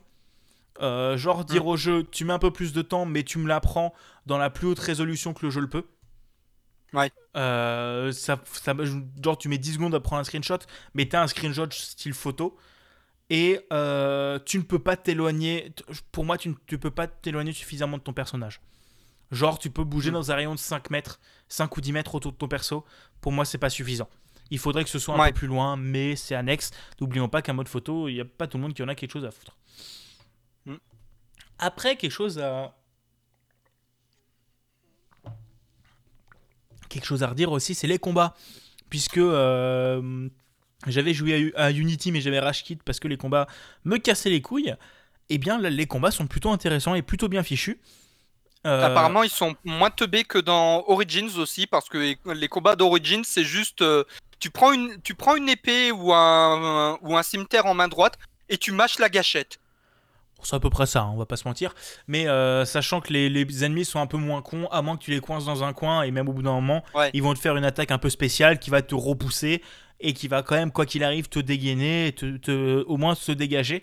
Et les combats sont un peu plus, disons que sont assez agréables. Je préfère, mm. j'ai plus l'habitude d'autres. Euh, je veux dire, pour moi, la comparaison de l'open world, ça se fait par rapport à Breath of the Wild parce que c'est le premier que j'ai fait, le premier que j'ai vraiment aimé. Et les combats marchent bien. On va pas se mentir, les combats marchent bien. Alors j'ai la même technique que dans Minecraft, c'est-à-dire tu cours et tu tires dans la tête des gens à l'arc. C'est la technique de, dite de la pute, mais ça marche bien. Et euh, la technique pupute. Pas moi mais, qui l'ai dit. Mais ça marche bien. Mais, euh, mais voilà, le jeu est très cool et même les combats sont plutôt agréables parce qu'il y en a pas mal, on va pas se mentir. Enfin, il y en a pas pas mal, il y en a quand même, c'est que c'est un jeu, c'est un action RPG quoi. Il y a quand même des combats. Mais les combats sont plus agréables de Spider-Man. Rappelons que les combats de Spider-Man m'ont fait racheter un jeu que j'aimais bien pourtant. Euh, il y a aussi un truc qui est un très bon point pour moi, il y a moins de scènes au présent, parce que je crois que c'était une des grosses reproches que faisaient les gens par rapport aux Assassin's Creed, c'est les scènes au présent dont on s'en contrebranle. Bah là, sur 25 euh, heures de jeu, j'ai eu 15 minutes dans le présent. Genre 5 minutes au début pour lancer l'animus et tout ça, et au bout de 10 heures, où on t'apprend un truc, tu retournes dans le présent. On t'apprend un truc sur le scénario, euh, que vraiment, franchement, je connais rien du tout et j'ai fait aucun autre Assassin's Creed. Donc j'ai envoyé un message à un pote en mode C'est quoi ça, wesh? Explique-moi. Euh, non, mais depuis le 3, le, enfin, depuis que l'histoire de Desmond, euh, donc Assassin's Creed 1 à 3, est terminée, les phases dans le présent servent à rien. C'est juste pour expliquer pourquoi ils vont dans Animus pour aller dans le passé. Mais sinon, ces phases ne servent à rien. Bah, Scénaristiquement parlant. Même le truc que j'ai envie de dire, franchement, honnêtement, c'est j'en ai. Euh, genre, je connaissais pas le jeu, donc il me parle de Isu. Moi, je suis en mode, oui, oui, oui, oui d'accord, je comprends, oui, pas du tout. Et. Euh, Isu ou je sais plus quoi, genre. Euh, Alors, moi, je vois Isual de chez Canard PC euh, qui adore autant les computers RPG que moi, mais c'est tout, hein. Non, non, les Isu, en gros, c'est les dieux, hein, dans le genre, d'après ce qu'on m'a dit. Mais ah, ouais. Mais t'en apprends pas suffisamment dans le jeu. Enfin, t'as genre. Pendant une seconde, j'ai cru que tu allais me dire que c'était Issou. Non, non, non, non, j'aurais pété un câble. Non, non, c'est les Isu. D'après ce que j'ai compris, c'est aussi dans les autres jeux. Euh, ouais. C'est un genre le fil conducteur. Ouais, bah en fait, c'est comment dire, c'est les gars qui étaient là avant l'humanité. Ouais, c'est ça. Qui ont créé les pommes d'Éden, euh, toutes ces merdes là, euh, les objets machin magi magiques mes couilles pour lesquels les Templiers et les Assassins se foutent sur la gueule depuis des millénaires en fait. Et euh, c'est un peu, euh, c'est un peu, le, c'est un peu le même délire que les anciens dans Stargate SG1 en fait. J'ai pas vu Stargate. Ou les précurseurs dans Mass Effect. J'ai pas joué à Mass Effect. En gros, tout le délire SF où à chaque fois il y avait un peuple ancien qui était là avant et qui est plus là maintenant. Et qui a laissé des artefacts magiques mes couilles. Et oui. Endless dans Endless Agents. Mais voilà. Mais en gros, il y a ça aussi dans Assassin's Creed. Mais on s'en branle, honnêtement. Et je vais en parler plus tard. Pour moi, un des, plus, un des défauts d'Assassin's Creed, Odyssey, c'est qu'il soit de la licence Assassin's Creed. Voilà. On en reparlera plus tard. Mais euh, en gros, voilà. Et j'ai bien aimé, j'ai retrouvé un petit peu l'aspect euh, Horizon Zero Dawn où tu retrouves des trucs un peu anciens, technologiques et tout ça. Tu comprends pas ce que c'est, mais t'es en mode qu'est-ce que c'est, j'ai envie de comprendre. Mais au final, on s'en branle. Genre, au bout de 10 heures de jeu, t'arrives. Euh, 10, non, plus 15 heures de jeu, t'arrives sur un truc comme ça, un peu intéressant, un peu classe, euh, un peu un peu Horizon Zero Dawn-esque, ou avec les Isu en gros. Et au final, c'est genre vraiment une quête, et après, c'est une quête annexe dont tu t'en branles. Et c'est un peu dommage. Mais, d'un autre côté, comme je le disais, le plus gros défaut, un des gros défauts, je trouve, c'est qu'il appartient à la licence Assassin's Creed.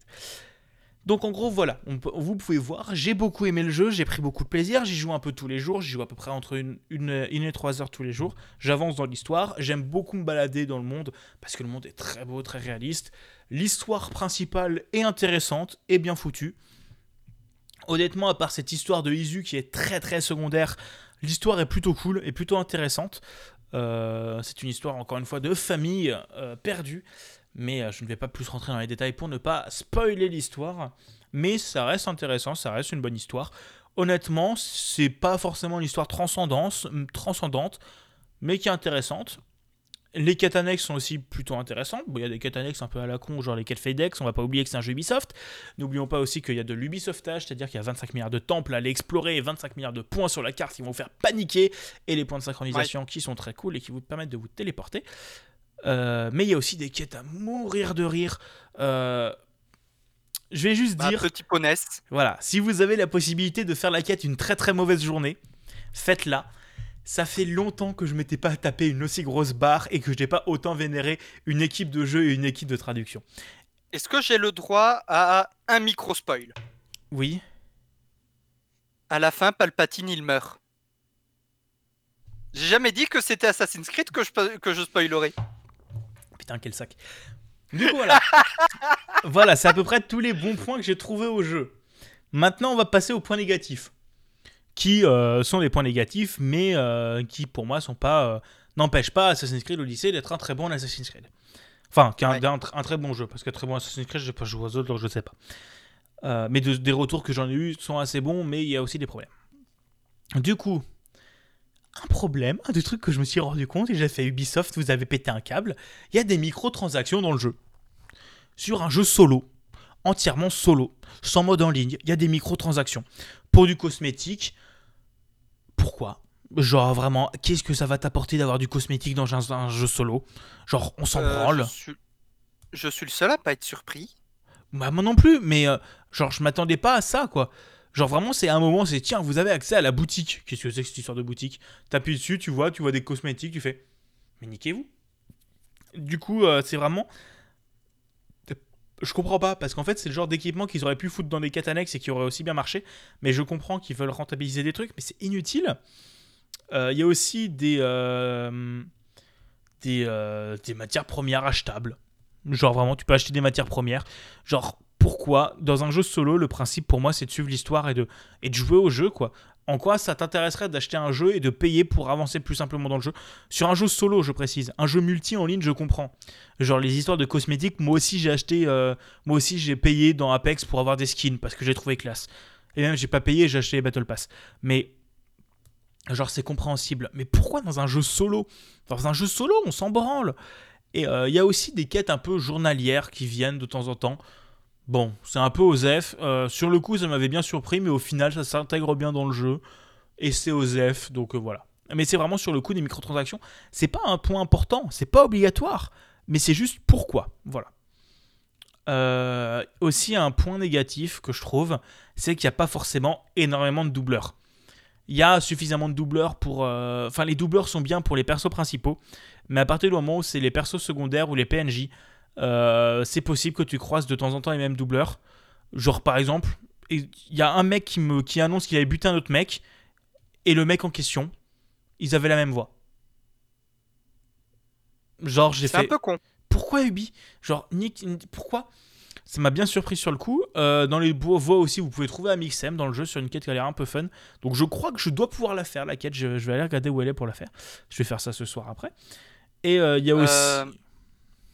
Dans le chat, on nous dit par rapport aux microtransactions que ça peut dépendre aussi armure et ultra pété et donne de grands avantages. Ouais, là par contre, je rejoins Bigaston, même si c'est en microtransac- en microtransaction, même si armure est pété, tout ce que tu veux, non, moi je le tolère pas. Bah pour moi c'est genre c'est intéressant. Je sais pas pourquoi le chat veut plus charger chez moi. Bon c'est pas grave.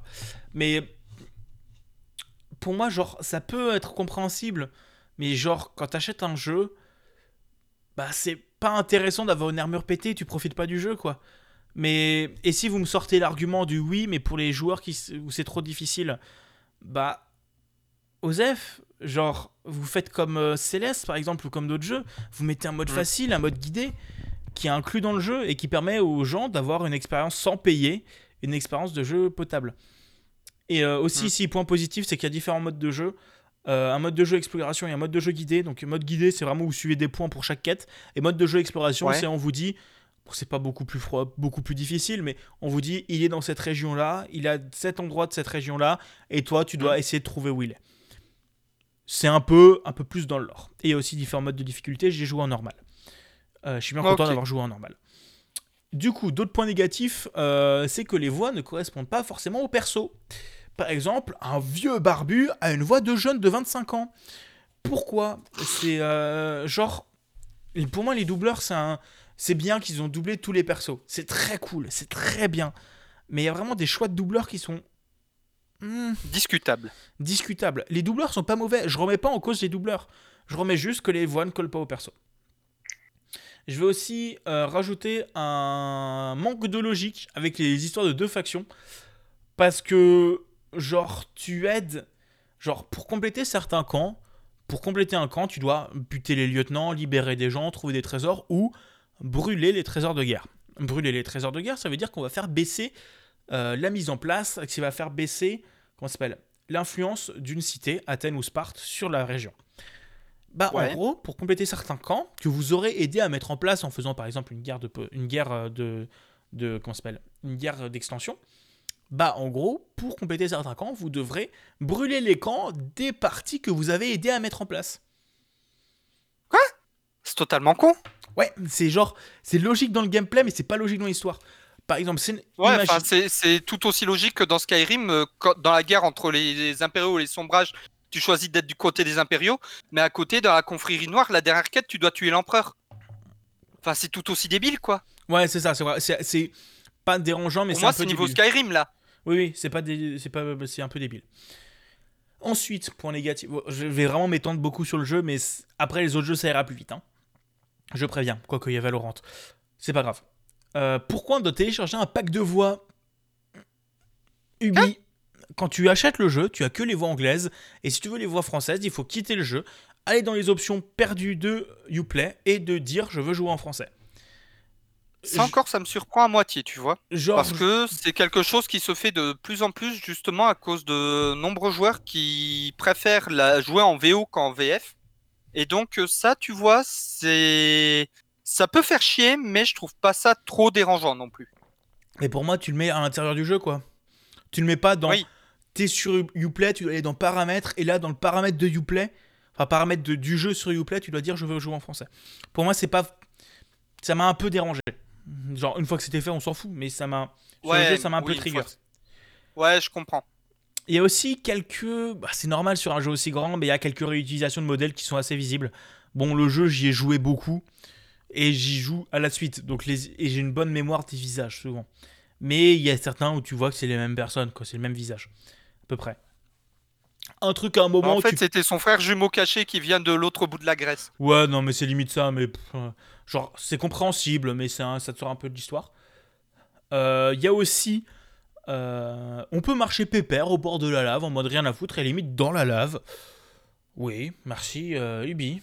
Euh, et un truc. Ah, ça, c'est pas surprenant. Moi non plus, mais voilà. Et aussi un point négatif, le pathfinding par moment est immonde, immonde. Genre vraiment, le mode suivi de route, c'est bien, vous êtes dans la montagne, il y a la route que vous voyez devant vous, vous faites bah je vais suivre la route. Et là vous voyez votre cheval qui part à l'envers parce qu'il veut récupérer la route qui est derrière vous. Ah, ça me l'a fait une fois sur Witcher 3, ça. Mais il y a des trucs comme ça, ou même les PNJ parfois, c'est vraiment Mais t'es con, mais t'es con, mais t'es où Pourquoi t'es con? Et ça, ça t'énerve parce que ça m'a fait perdre 4 fois une quête. Bref. Euh, et pour moi, le plus gros défaut, je disais, c'est de s'appeler Assassin's Creed. Parce qu'en gros, je n'y trouve aucun rapport avec les assassins. À part cette histoire de Isu, il n'y a aucun rapport avec les assassins. Et euh, Bah, cette histoire de Isu. l'explique à- C'est con, mais il te l'explique- il te- t'explique le lien avec les assassins euh, à la fin du jeu. Et pareil, il faut avoir fait Origins au moins jusqu'à la moitié du jeu pour comprendre le lien entre les deux jeux. Puisque, alors micro spoiler pour Origins, il t'explique que euh, la Hidden Blade vient des Grecs.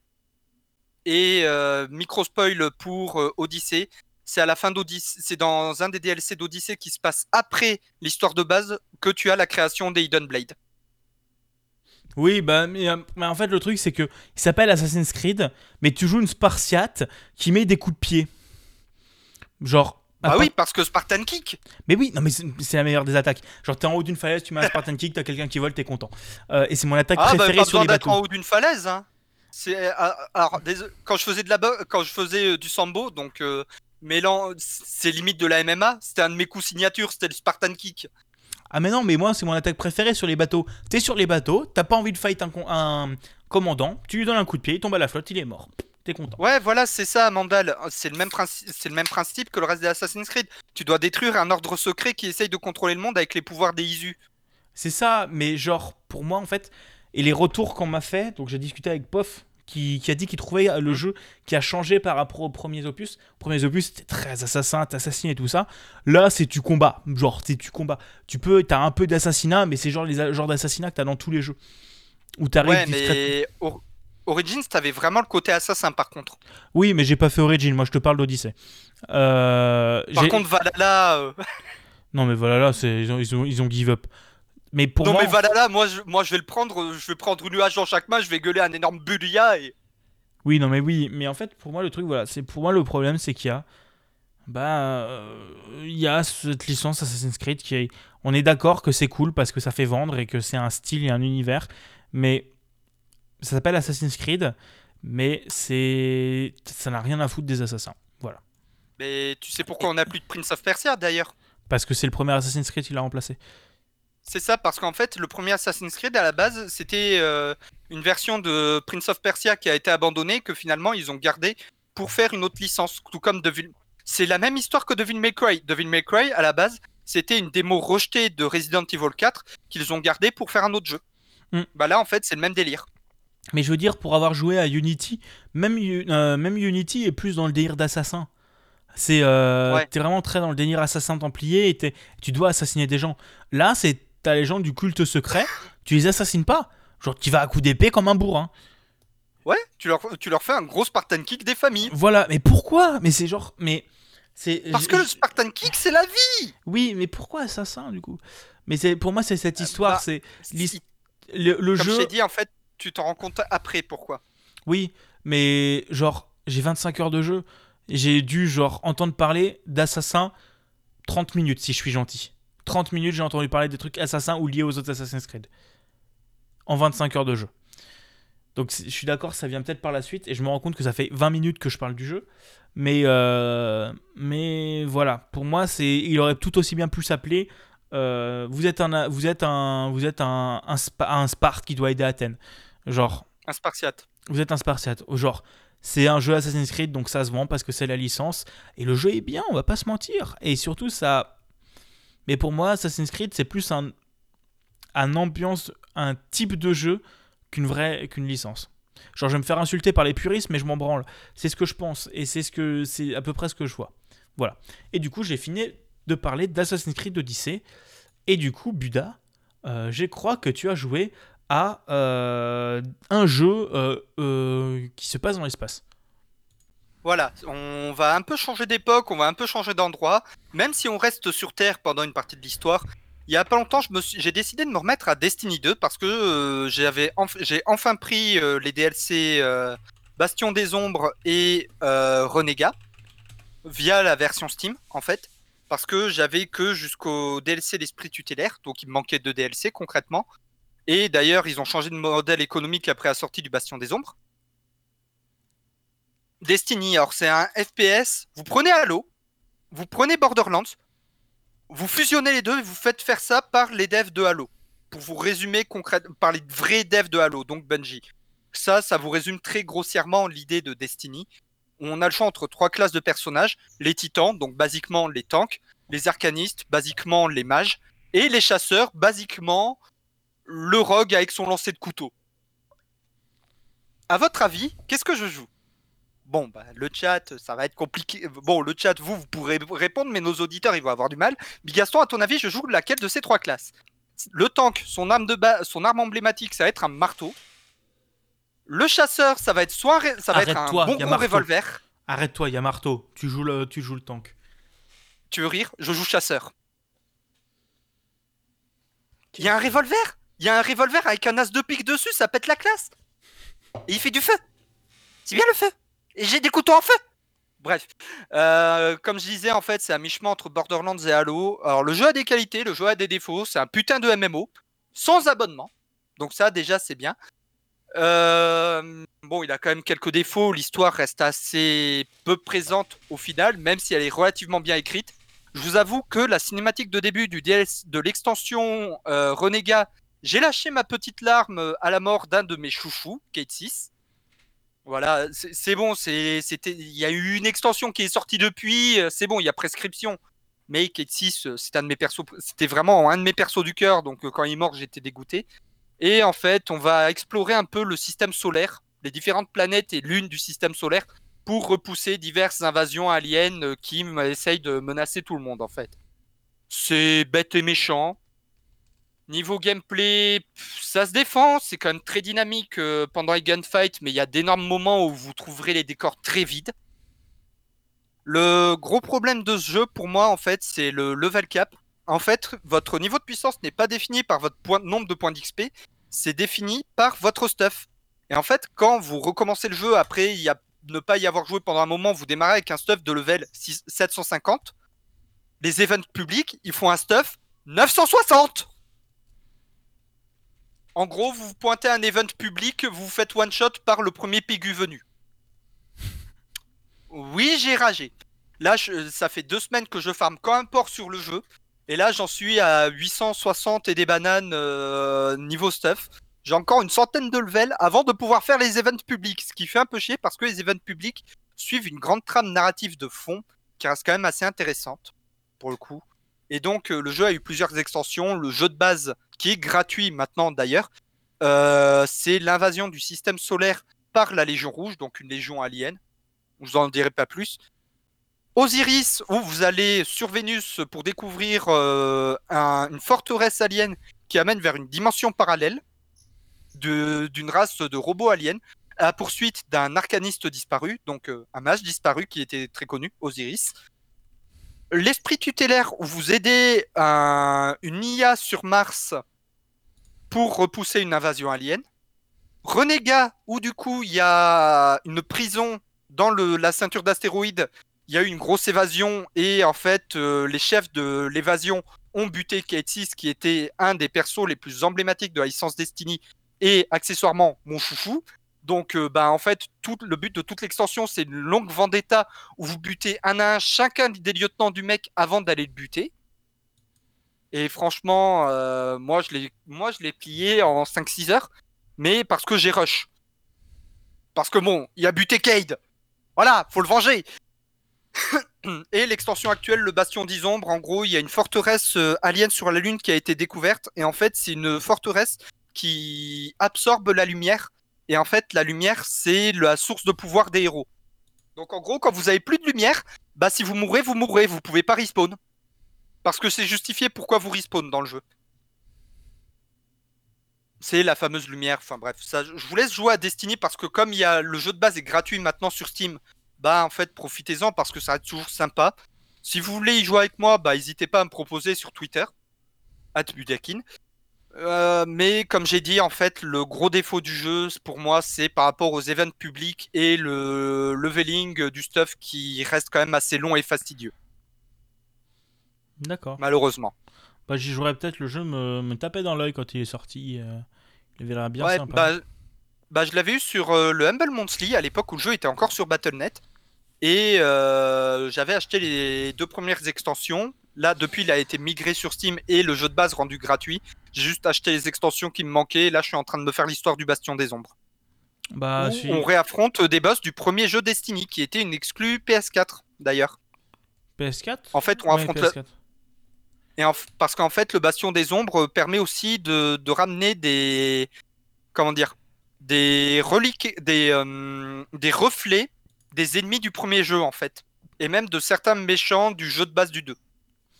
Est-ce que tu avais pu jouer à. euh, Est-ce que tu as joué à Warframe? Est-ce que c'est euh, similaire à Wa- à Warframe un peu ou c'est vraiment deux jeux différents? Euh, sur certains points, on garde des idées similaires par rapport à Warframe, mais Warframe est un TPS de mémoire. Là, c'est vraiment FPS.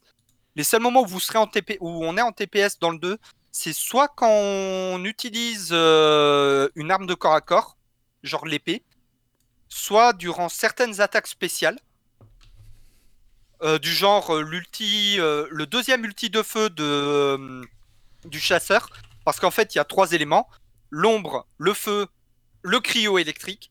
Et en fait, le deuxième ulti du- de feu, c'est un lancer de couteau. On lance un éventail de couteaux. mais du coup, la caméra passe en vue à la troisième personne. Et sinon, quand on est en véhicule. Sinon, tout le jeu, c'est un FPS. Ok, bah ça me plaira peut-être plus que Warframe, même si Warframe est quand même assez sympatoche. Warframe, perso, j'ai pas aimé. J'ai joué un peu sur Switch et était sympa.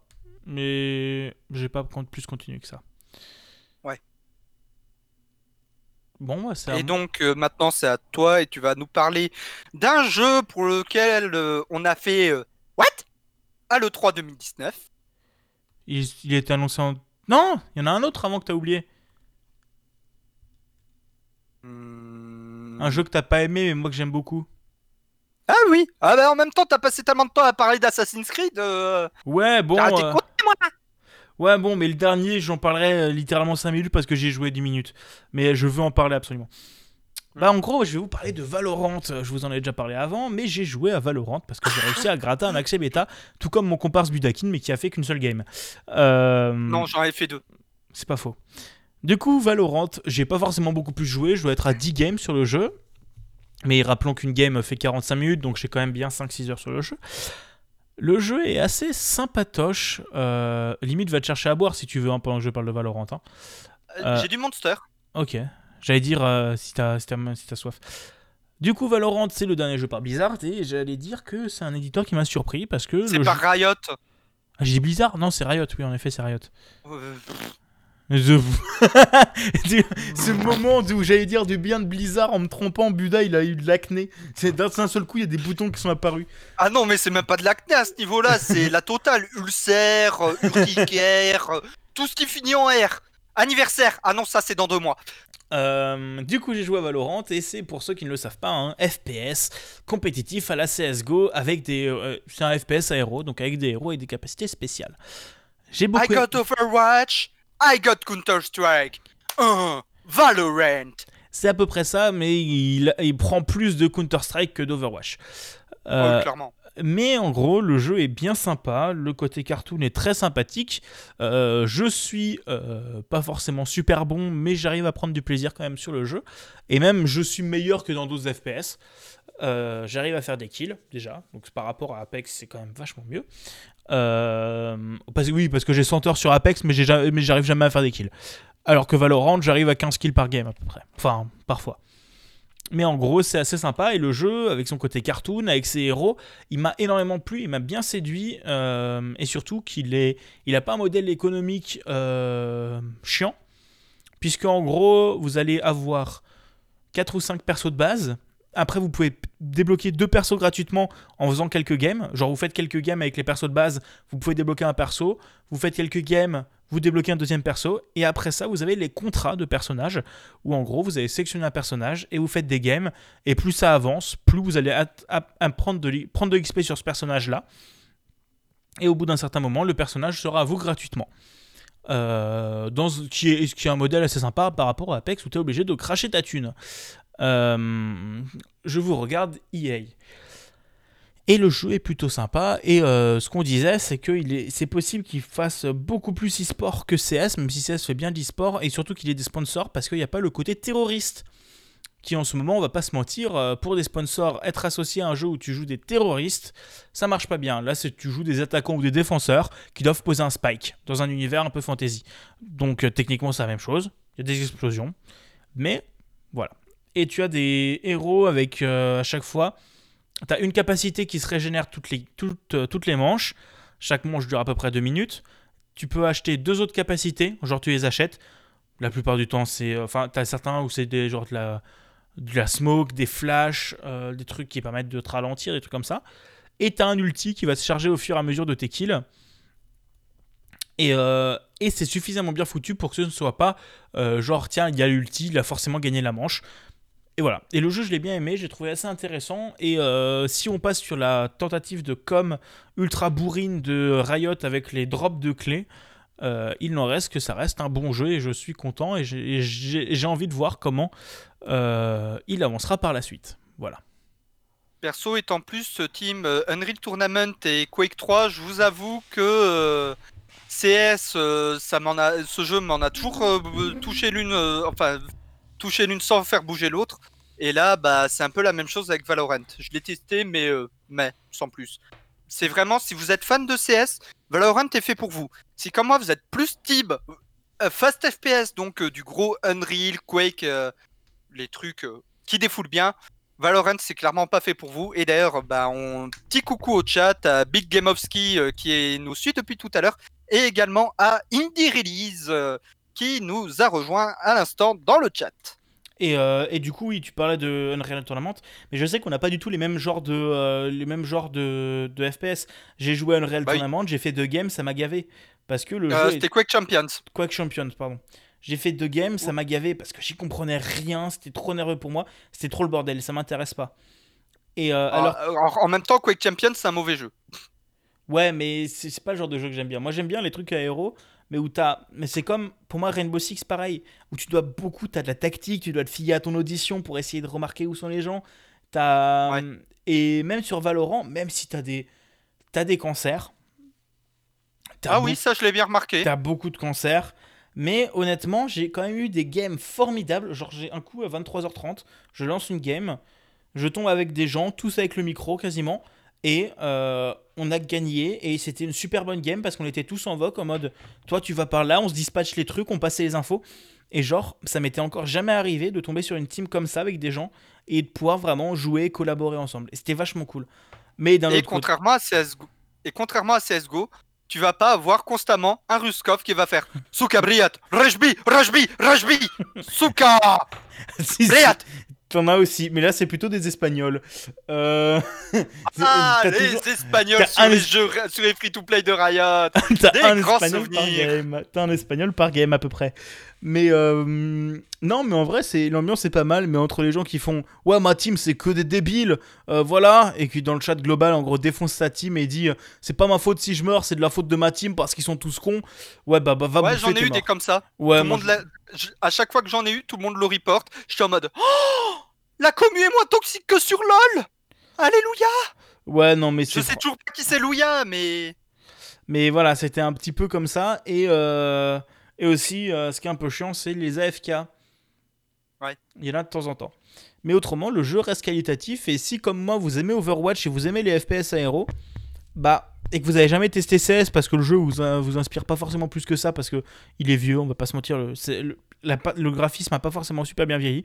Mais la charte graphique de Valorant est très cool. Et, euh, suffisamment pédagogue et bien foutu pour euh, pas que vous mouriez comme une merde dès le début.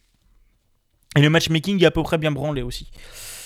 Euh, voilà. Et Buda, je crois que tu as parlé, tu vas nous, as joué à un jeu que tu nous as déjà parlé avant dans les actus. Alors, je vous, en ai parlé dans les actus, je vous en ai parlé au dernier Point Games Live. Total War Warhammer 2, bah, c'est mon jeu, c'est un de mes jeux du moment aussi. Tout simplement parce qu'on a eu le DLC euh, The Grim and the Punch euh, qui est sorti, qui rajoute un nouveau seigneur de guerre elfe qui, qui est accompagné d'un héros qui est littéralement le Witcher. Il s'appelle Cavill, comme Henri Cavill, et a la compétence loup blanc qui file plus 15 contre les monstres. Voilà. Est-ce que c'est une référence? Bien sûr. Est-ce que j'étais mort de rire? Bien sûr. Est-ce que j'ai chanté Toss a Coin for the Witcher en voyant ça? Bien sûr. Et en face, on a euh, Grom, euh, Lapence, un seigneur de guerre gobelin qui a mangé un bout de viande de troll mal cuit. Donc du coup, ça se régénère dans son ventre. C'est pour ça qu'il est aussi grand qu'un troll. En gros, c'est, il a la même gueule que le roi des gobelins dans le Hobbit. Et il a une mécanique très intéressante de recette de cuisine. En fait, à chaque fois que vous gagnez des batailles, vous recevrez de la nourriture, en fait, un ingrédient de cuisine qui est lié à certaines unités que vous avez affrontées. Par exemple, vous avez affronté Imric, le seigneur des dragons, seigneur Oelf euh, qui est dans un DLC gratuit. Bah, vous avez de la viande de dragon. Et à partir de ces ingrédients, vous pouvez faire des recettes de cuisine qui donneront un buff à toute votre armée. Et vous pouvez également voir la sorcière pour lui acheter de nouveaux ingrédients choisis aléatoirement ou faire des défis qui vous rapporteront des buffs qui resteront sur tout le, reste de la partie. Là où une recette de cuisine, ça dure une quinzaine de tours à peu près. Par exemple, elle va vous demander de faire un truc à base de viande, avec des gros os pour se curer les dents, mais il faut pas que ce soit une pizza. Bah du coup, je lui ai fait des brochettes de dragon. Ou le pic à brochette, bah c'est de l'os de dragon. Ou aussi sur une autre recette, euh, ouais, je veux une quiche au poisson. Ok, bah je prends de l'ectoplasme, je prends du poisson, et avec ça, je lui fais une quiche. Voilà, c'est très débile au niveau des recettes de cuisine. Mais je vous avoue que c'est très fun et je me suis tapé d'énormes barres avec ça. Et en plus, la refonte, euh, j'en ai déjà parlé au dernier Point Games Live euh, il y a deux semaines. La refonte euh, des WAG est totalement débiloïde. Je m'éclate comme un fou avec ça. Où justement, c'est Bon, on va taper eux À qui, on... qui, qui- compris Euh, alors Gork il est brutal mais rusé, et Mork il est rusé mais brutal. Qui compris? Si on prie Gork, on tape plus fort. Si on prie Mork, on tape plus fort mais de loin. Quoi qu'on fait? On choisit le dieu compris, forcément. Et si on bute, si on arrive à dominer la capitale de la faction qu'on a choisi de cogner et qu'on la garde jusqu'à la fin de la WAG, bah on a un trophée. Par exemple, moi j'ai euh, le trophée de tueur de nabo. Trophée de tueur de nains. Et du coup, maintenant, mes orques sont aussi tanky que des nains. Même les gobelins. Donc imaginez des gobelins sur le champ de bataille, sur un petit chariot qui pompe, parce que c'est des chariots Shadok, mais qui avancent, aussi tanky que des nains. Et oui, c'est totalement débile. Et voilà, plein de petits ajouts comme ça, plus avec l'event Skull for the Skull Throne qui a commencé aujourd'hui. Hier ou aujourd'hui, je sais plus, donc euh, 28 ou 29 mai. Ben, vu qu'on a les seigneurs de guerre orques noirs, euh, là, si je relance ma partie avec Grom Lapence, je vais pouvoir recruter des seigneurs de guerre orques noirs, ce qui va être encore plus débile parce que là, euh, le seul truc qui tape plus fort qu'un seigneur de guerre orque noir, c'est le Big Boss. Enfin, c'est le War Boss. T'as le Big Boss et au-dessus, t'as le War Boss. C'est quoi la différence? Il y en a un, il crie plus fort. C'est ce qu'on dit. Voilà, c'est très débiloïde. Ensuite, il y a toujours les autres factions jouables, hein, les Kemri, qui sont basiquement des momies. Si vous avez vu le film euh, La momie avec Brendan Fraser en 99, c'est un peu ce délire-là. Genre euh, avec le roi Scorpion qu'on voit dans le Retour de la momie, qui est sorti en 2001, si ma mémoire est bonne. On a également les hommes lézards, qui sont un peu une qui sont pas mal inspirés des Aztèques. Les hauts elfes et les elfes noirs. On a également les vampires pirates qui sont très fun à jouer. Si vous êtes fan de Pirates des Caraïbes, franchement, la côte vampire, vous allez vous amuser. D'ailleurs, mon art... D'ailleurs, tu veux rire, Bigasson Oui. Mon article sur la côte vampire que j'avais fait sur mon site euh, quand ils avaient annoncé le DLC est encore recherché et lu aujourd'hui. D'accord. Et quand tu, et quand tu cherches Total War Warhammer 2 Côte Vampire sur compte, mon site est en première page. Je suis, ça me fait marrer. Je vais être honnête, ça me fait marrer. D'accord. Alors, ça a peut-être baissé dans le référencement depuis le temps, mais il me semble qu'il est dans les premières pages. Bah, Et s'il n'est pas en première page, il est en deuxième page. D'accord. Voilà, Total War Warhammer 2. Bah, après, j'en ai déjà parlé dans les dernières émissions, donc euh, je vais pas reblablater tout le long sur ça. Je vous invite à réécouter les, derniers points games. Et donc maintenant, tu vas enfin pouvoir parler d'un jeu où, quand on a vu le trailer euh, à l'E3 2019, on a regardé nos écrans, on a regardé nos webcams, et on a fait Et oui, parce que je vais vous parler de Forza Horizon 4 et du DLC Lego. Alors pour ceux qui ne savent pas, je suis retombé dans Forza Horizon. Euh, J'y avais déjà commencé à y jouer un peu. J'y ai rejoué récemment au début de mois en me prenant euh, le Game Pass parce que le jeu coûte euh, 4 50 balles. On le trouve nulle part moins cher, donc euh, ça me fait un peu chier de, l'acheter pour le moment. Même si le jeu est très cool. Et en gros, c'est le jeu de course de euh, Microsoft. Voilà, où vous avez des courses de rallye et tout ça. Et j'ai beaucoup aimé ce jeu pendant le confinement parce que c'est vraiment un jeu feel good où tu as vraiment l'ambiance festival d'été au festival, tu sais, où tu as de la musique, des gens et tout ça, et c'est super sympa. Et le DLC, le Lego, je l'ai pris parce que il me hypait, il m'intéressait, j'avais envie de le tester.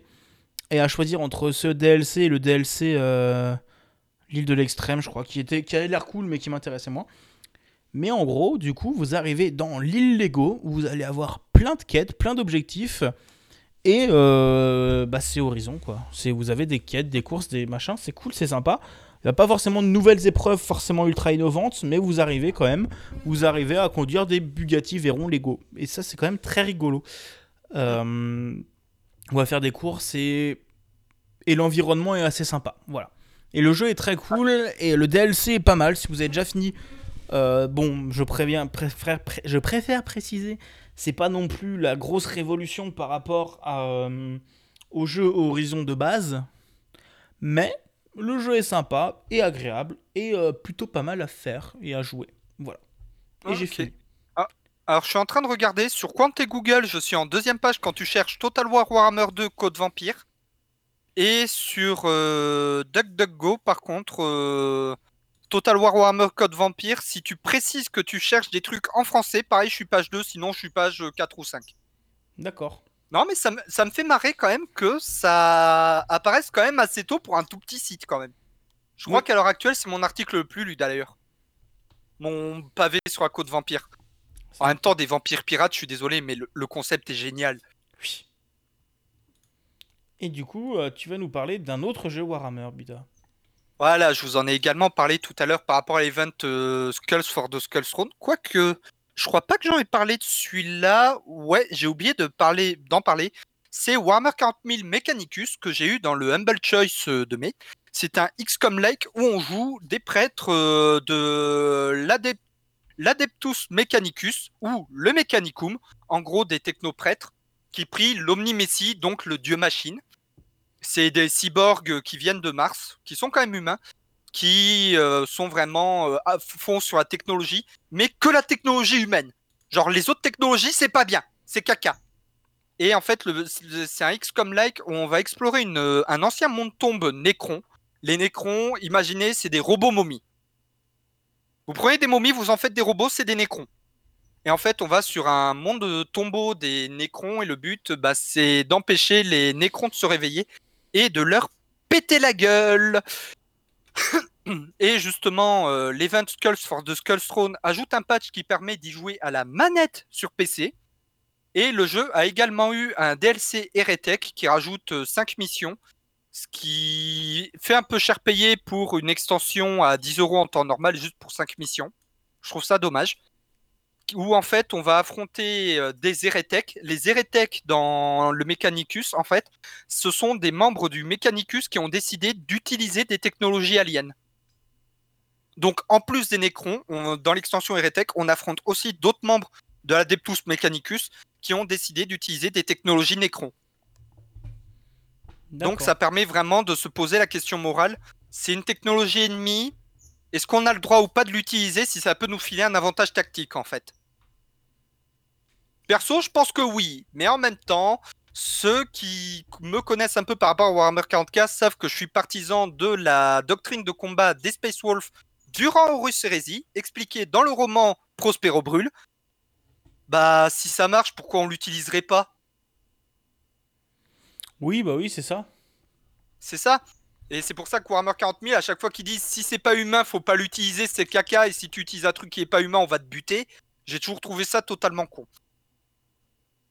Voilà, voilà Sachant que dans les romans, le plus grand, un des plus grands chefs de guerre des humains a dit c'est une technologie alien, et alors, ça marche. Et c'est même plus efficace contre eux parfois. Pourquoi on l'utiliserait pas C'est une bonne question. Voilà. Et voilà, c'est du XCOM-like, donc euh, j'ai pas besoin de vous expliquer le gameplay. Ça, ça me va comme, comme, euh, comme euh, explication.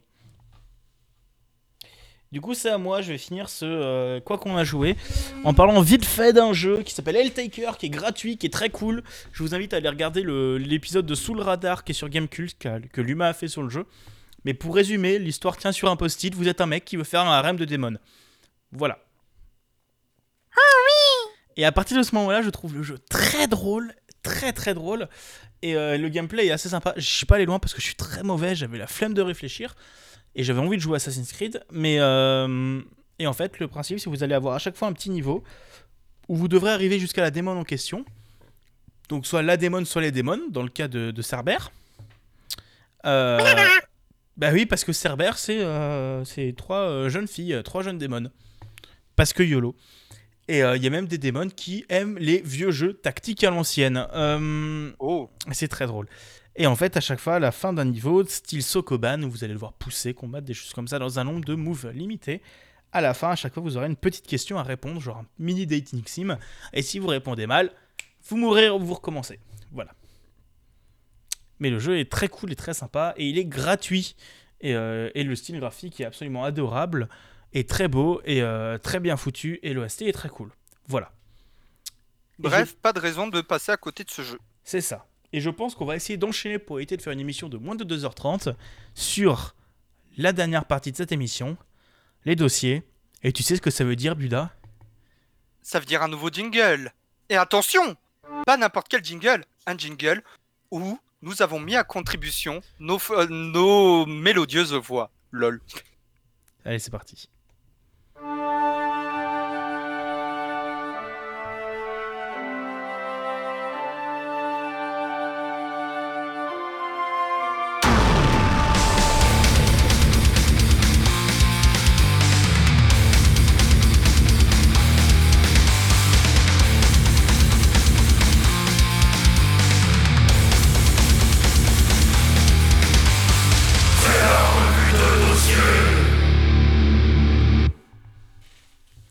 Voilà, ça réveille.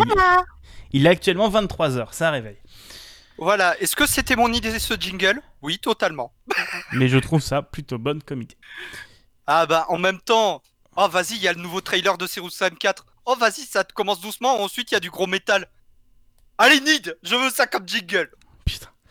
Mais du coup, dans ces deux- donc on aura deux dossiers euh, qui j'espère ne prendront pas trop de temps parce que je suis fatigué. Euh, mais on va commencer vite Le deuxième sera assez court. Euh, le, pro- que je premier également. hein, euh, on va parler vite fait de la du euh, Love Indies, qui est un événement qui est organisé par Foil Better. Au limite, ça aurait pu être une actu, mais en fait, normalement, c'était Ouais. censé être plus long, mais au final, ça finira plus tard. Love Indies, qui est un événement qui est organisé par Foil Better Games, qui va se dérouler du 1er juin au 12 juin, avec comme objectif de soutenir les développeurs indés pour faire parler de leur jeu. Donc en gros, ils ont mis en place le, un challenge, donc avec des visuels qui devraient arriver rapidement, pour aider les gens à conseiller des jeux. Et euh, les devs sont invités à y participer en allant sur les streams de gens pour discuter, pour donner des interviews, des choses comme ça. Et inversement, donc les, jou- les, les producteurs de contenu sont invités à aller voir les... euh, comment s'appelle? D'aller voir les... euh, punaises voir, d'aller voir les développeurs. Et euh, en gros, le 6 juin de 19h à 20h, heure française, les gens sont invités à ajouter un maximum de reviews sur les jeux indés qu'on a. Et en gros, normalement, dans le cadre de cet event, euh, j'ai contacté Dino Polo Club, donc les développeurs de Mini Metro, pour leur poser quelques questions. J'ai pas encore eu leur réponse, donc euh, je pense que leurs réponses finiront soit dans un petit React FM, soit dans le prochain Point Games Live. Voilà. Euh, sur, sur les jeux indés qu'on a en général? Oui, mais euh, oui. Mais trop. Buda, non. Fais pas ça, Buda. Euh, je, je viens d'ouvrir ma bibliothèque sur GOG Galaxy. Non, mais non, c'est trop. J'ai ju- j'ai juste mis jeux installés, catégorie indie. Je sais pas pourquoi, il y a que 5 jeux qui ont disparu. Ça m'étonne pas. Mais voilà, du coup, je crois que j'ai beaucoup de jeux. oui. Du coup, n'hésitez pas à aller participer à cet événement et euh, du coup, dans le prochain, euh, soit dans un React FM, soit dans le prochain épisode, on vous partagera les réponses de Dino Polo Club, qui sont les développeurs de Mini Metro et je leur ai posé quelques questions sur Mini Metro, leur développement et sur euh, Mini Motorways. Voilà. Bah d'ailleurs, tant qu'on y est, Bigaston, est-ce que tu as des jeux indés sur lesquels tu comptes déjà faire des reviews? Et pareil, vous le chat, est-ce que vous avez des, des jeux indés sur lesquels vous comptez faire des reviews? Alors moi, ce sera Old Man Journey, ce sera euh, quelques jeux indés, ce sera Taker, ce sera... euh, J'ai pas forcément d'idée, je vais me balader dans ma liste euh, de ma liste de jeux installés Steam et je vais en noter. Mais euh, mais il y a plein de jeux indés très très cool et je pense qu'on vous a déjà suffisamment conseillé beaucoup de jeux ici. Voilà. On n'en conseille jamais assez. Oui, mais j'ai pas, en- j'en ai pas en tête là, mais il y en a plein. Allez, vite fait, des jeux indés. J'ai pas d'idée comme ça. j'ai pas d'idée, mes chefs. Alors, moi, en retirant tous les jeux que j'ai déjà review euh, en live ou sur mon site, parce que bah, ce serait bien de varier un petit peu des jeux que j'ai pour lesquels j'ai déjà fait des reviews, hein Euh, Du coup, je vais pas parler de Children of Morta, pour lequel j'ai déjà fait une euh, review, mais je pensais plus à Coffee Talk, le petit visual novel un peu dans le même style que Red Strings Club, où cette fois nous jouons le rôle d'un barista. J'ai pensé à Crying Suns, un petit jeu de stratégie euh, roguelike, Anti-Graviator, petit jeu de course à la Wipeout slash euh, F0. Céleste, Double Kick Heroes. Euh, Dungeons of the Endless, bah, on en a parlé dans un généal au jeu, donc bon, pour le coup, Ce serait un peu con. J'avais pensé aussi à Dead in Vinland et Everspace. Forager et, Flor et Flotsam, ceux-là, j'ai déjà fait des reviews, malheureusement. Mais par contre, je pense faire une review sans doute de Gris, peut-être de Yotun, euh, sans doute une également de Northgard, parce que Northgard, je n'ai toujours pas fait de review sur ce jeu, et pourtant, il est putain de génial. Aussi Prison Architect, Red Strings Club, parce que je l'ai, j'en ai fait un let's play en live en 2018, mais je ne l'ai jamais, j'ai jamais fait de review euh, sur le jeu. Donc, euh, je vous invite à aller voir euh, mon Twitter @budakin ou mon site euh, budakin.fr et euh, pour voir bah, du coup un torrent de reviews qui vont vous arriver sur la gueule début juin. Et j'en ferai peut-être une de Temtem si je m'y remets avec Madame ou si, je dé- ou si au final je continue ma partie en solo. D'accord. Et vous le chat, est-ce qu'il y a des jeux pour lesquels vous comptez faire des reviews durant l'event Love Indies? Big Donc- Game of Skin, des releases, si vous êtes toujours là. Et du coup, bah, vite fait, j'ai quelques, quelques jeux. Bah, je vais peut-être tester le, dernier jeu de, de, co- de coop et je vais peut-être le noter. Je pense que je vais faire une review pour Knockbot, Not, Knotbot, qui est un petit jeu de prog super sympa développé par deux personnes. Euh, peut-être faire une review sur Dead Cells, sur, euh, sur, euh, sur Into the Breach, sur Factorio, sur Exapunks, Enter the Gungeon, Astronir, des trucs comme ça. Ah, oui, je pensais faire aussi euh, Kerbal Space Program. Faudrait que je me... Parce que celui-là, genre... bah, il est à 10 euros sur GOG, donc euh, Je sais, je c'est sais. le moment. Je sais, je sais. J'hésite, j'hésite. Laisse-moi encore hésiter un petit peu. Ah, moi j'ai craqué. Oh putain, à l'aide. Voilà. En full DLC, il est à 30 euros. Ouais, mais j'ai pas 30 balles.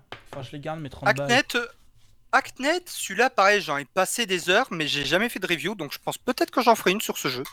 Alors du coup, dans le chat, j'ai Big Game of Ski qui me dit qu'il a End, un Dark Souls sur une ligne, et également Rhythm, Rhythm Fighter, quand... euh, Si jamais, euh, il peut, si jamais on n'est plus obligé de configurer le clavier en japonais. Eh bien, je pense qu'on va passer au dernier dossier de Et cette Extra. Galactica. En effet. Ah, Le dernier dossier. C'est le moment où j'enlève mon casque et que tu gueules? Vas-y. ah, attends, Indie Release parle de Gravekeeper et Swordshot. C'est des bons jeux aussi. Enfin, Gravekeeper, je l'ai déjà entendu parler. Ouais. Le reste, je sais pas. Alors.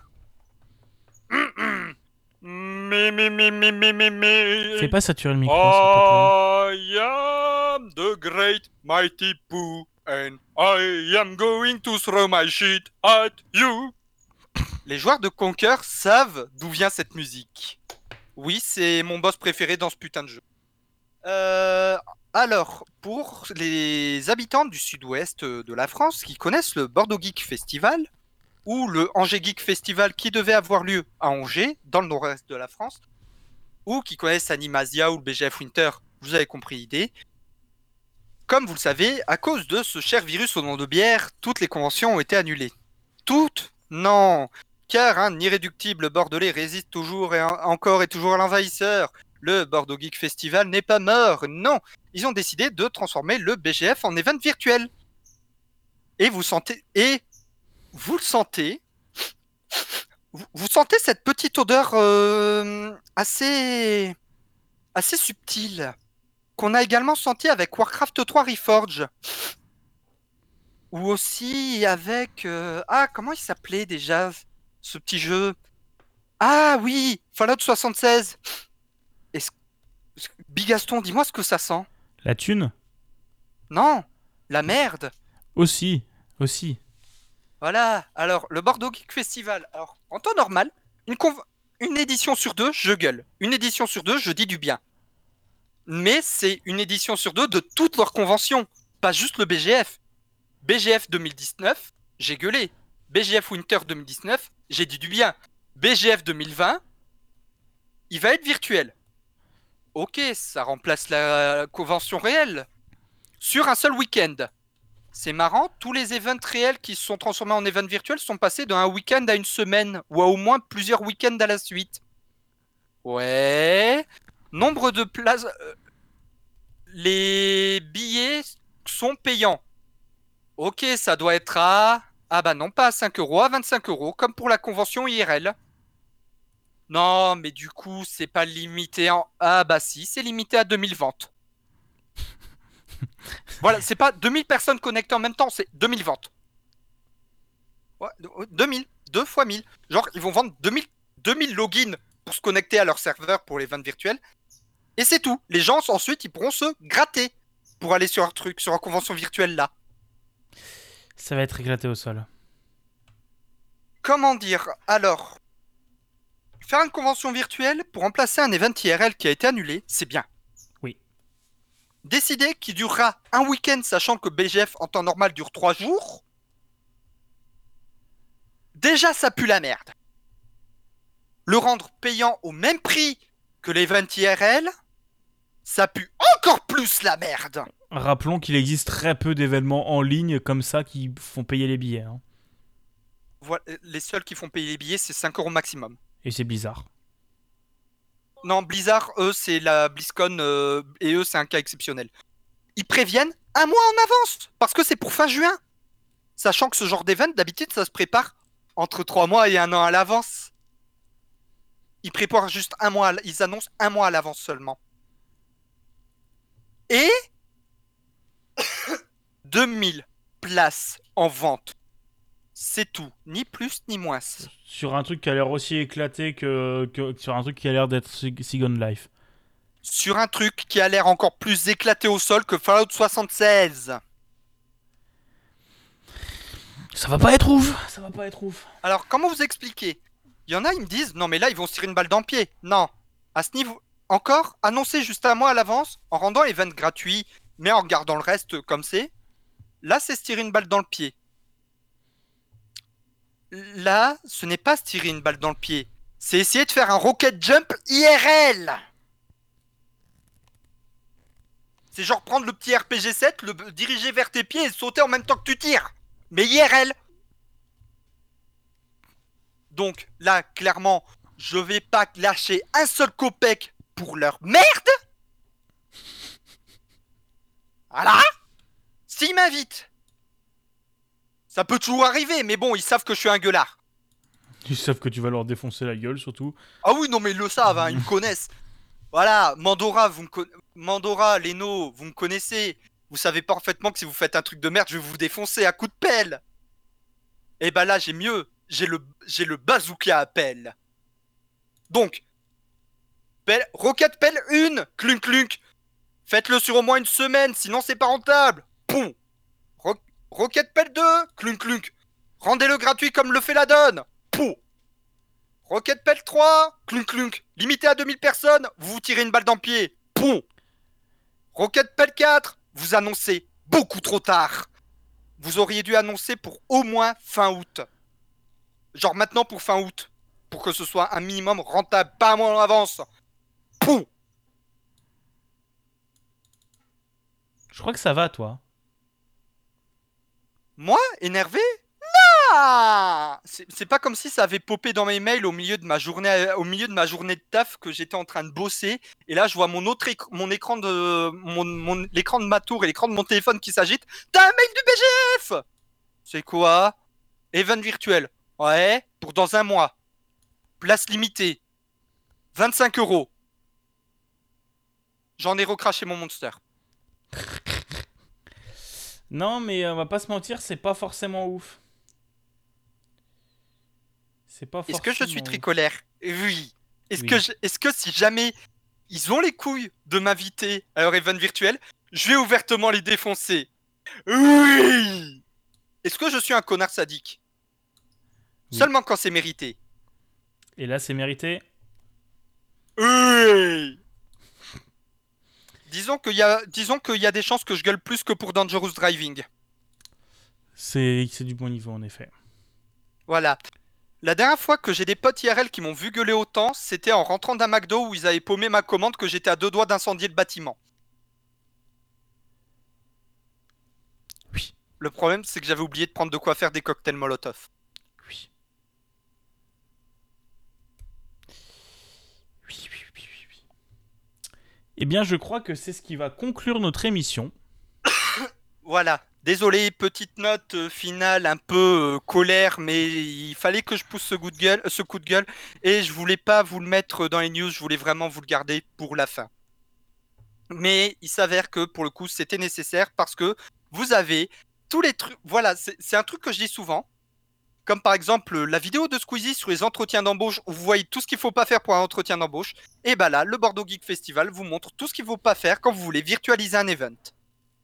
Oui. Voilà, voilà. Allez, merci à vous d'avoir écouté cet épisode. ou de nous avoir regardé jusqu'au bout sur Twitch ou YouTube. C'était très cool.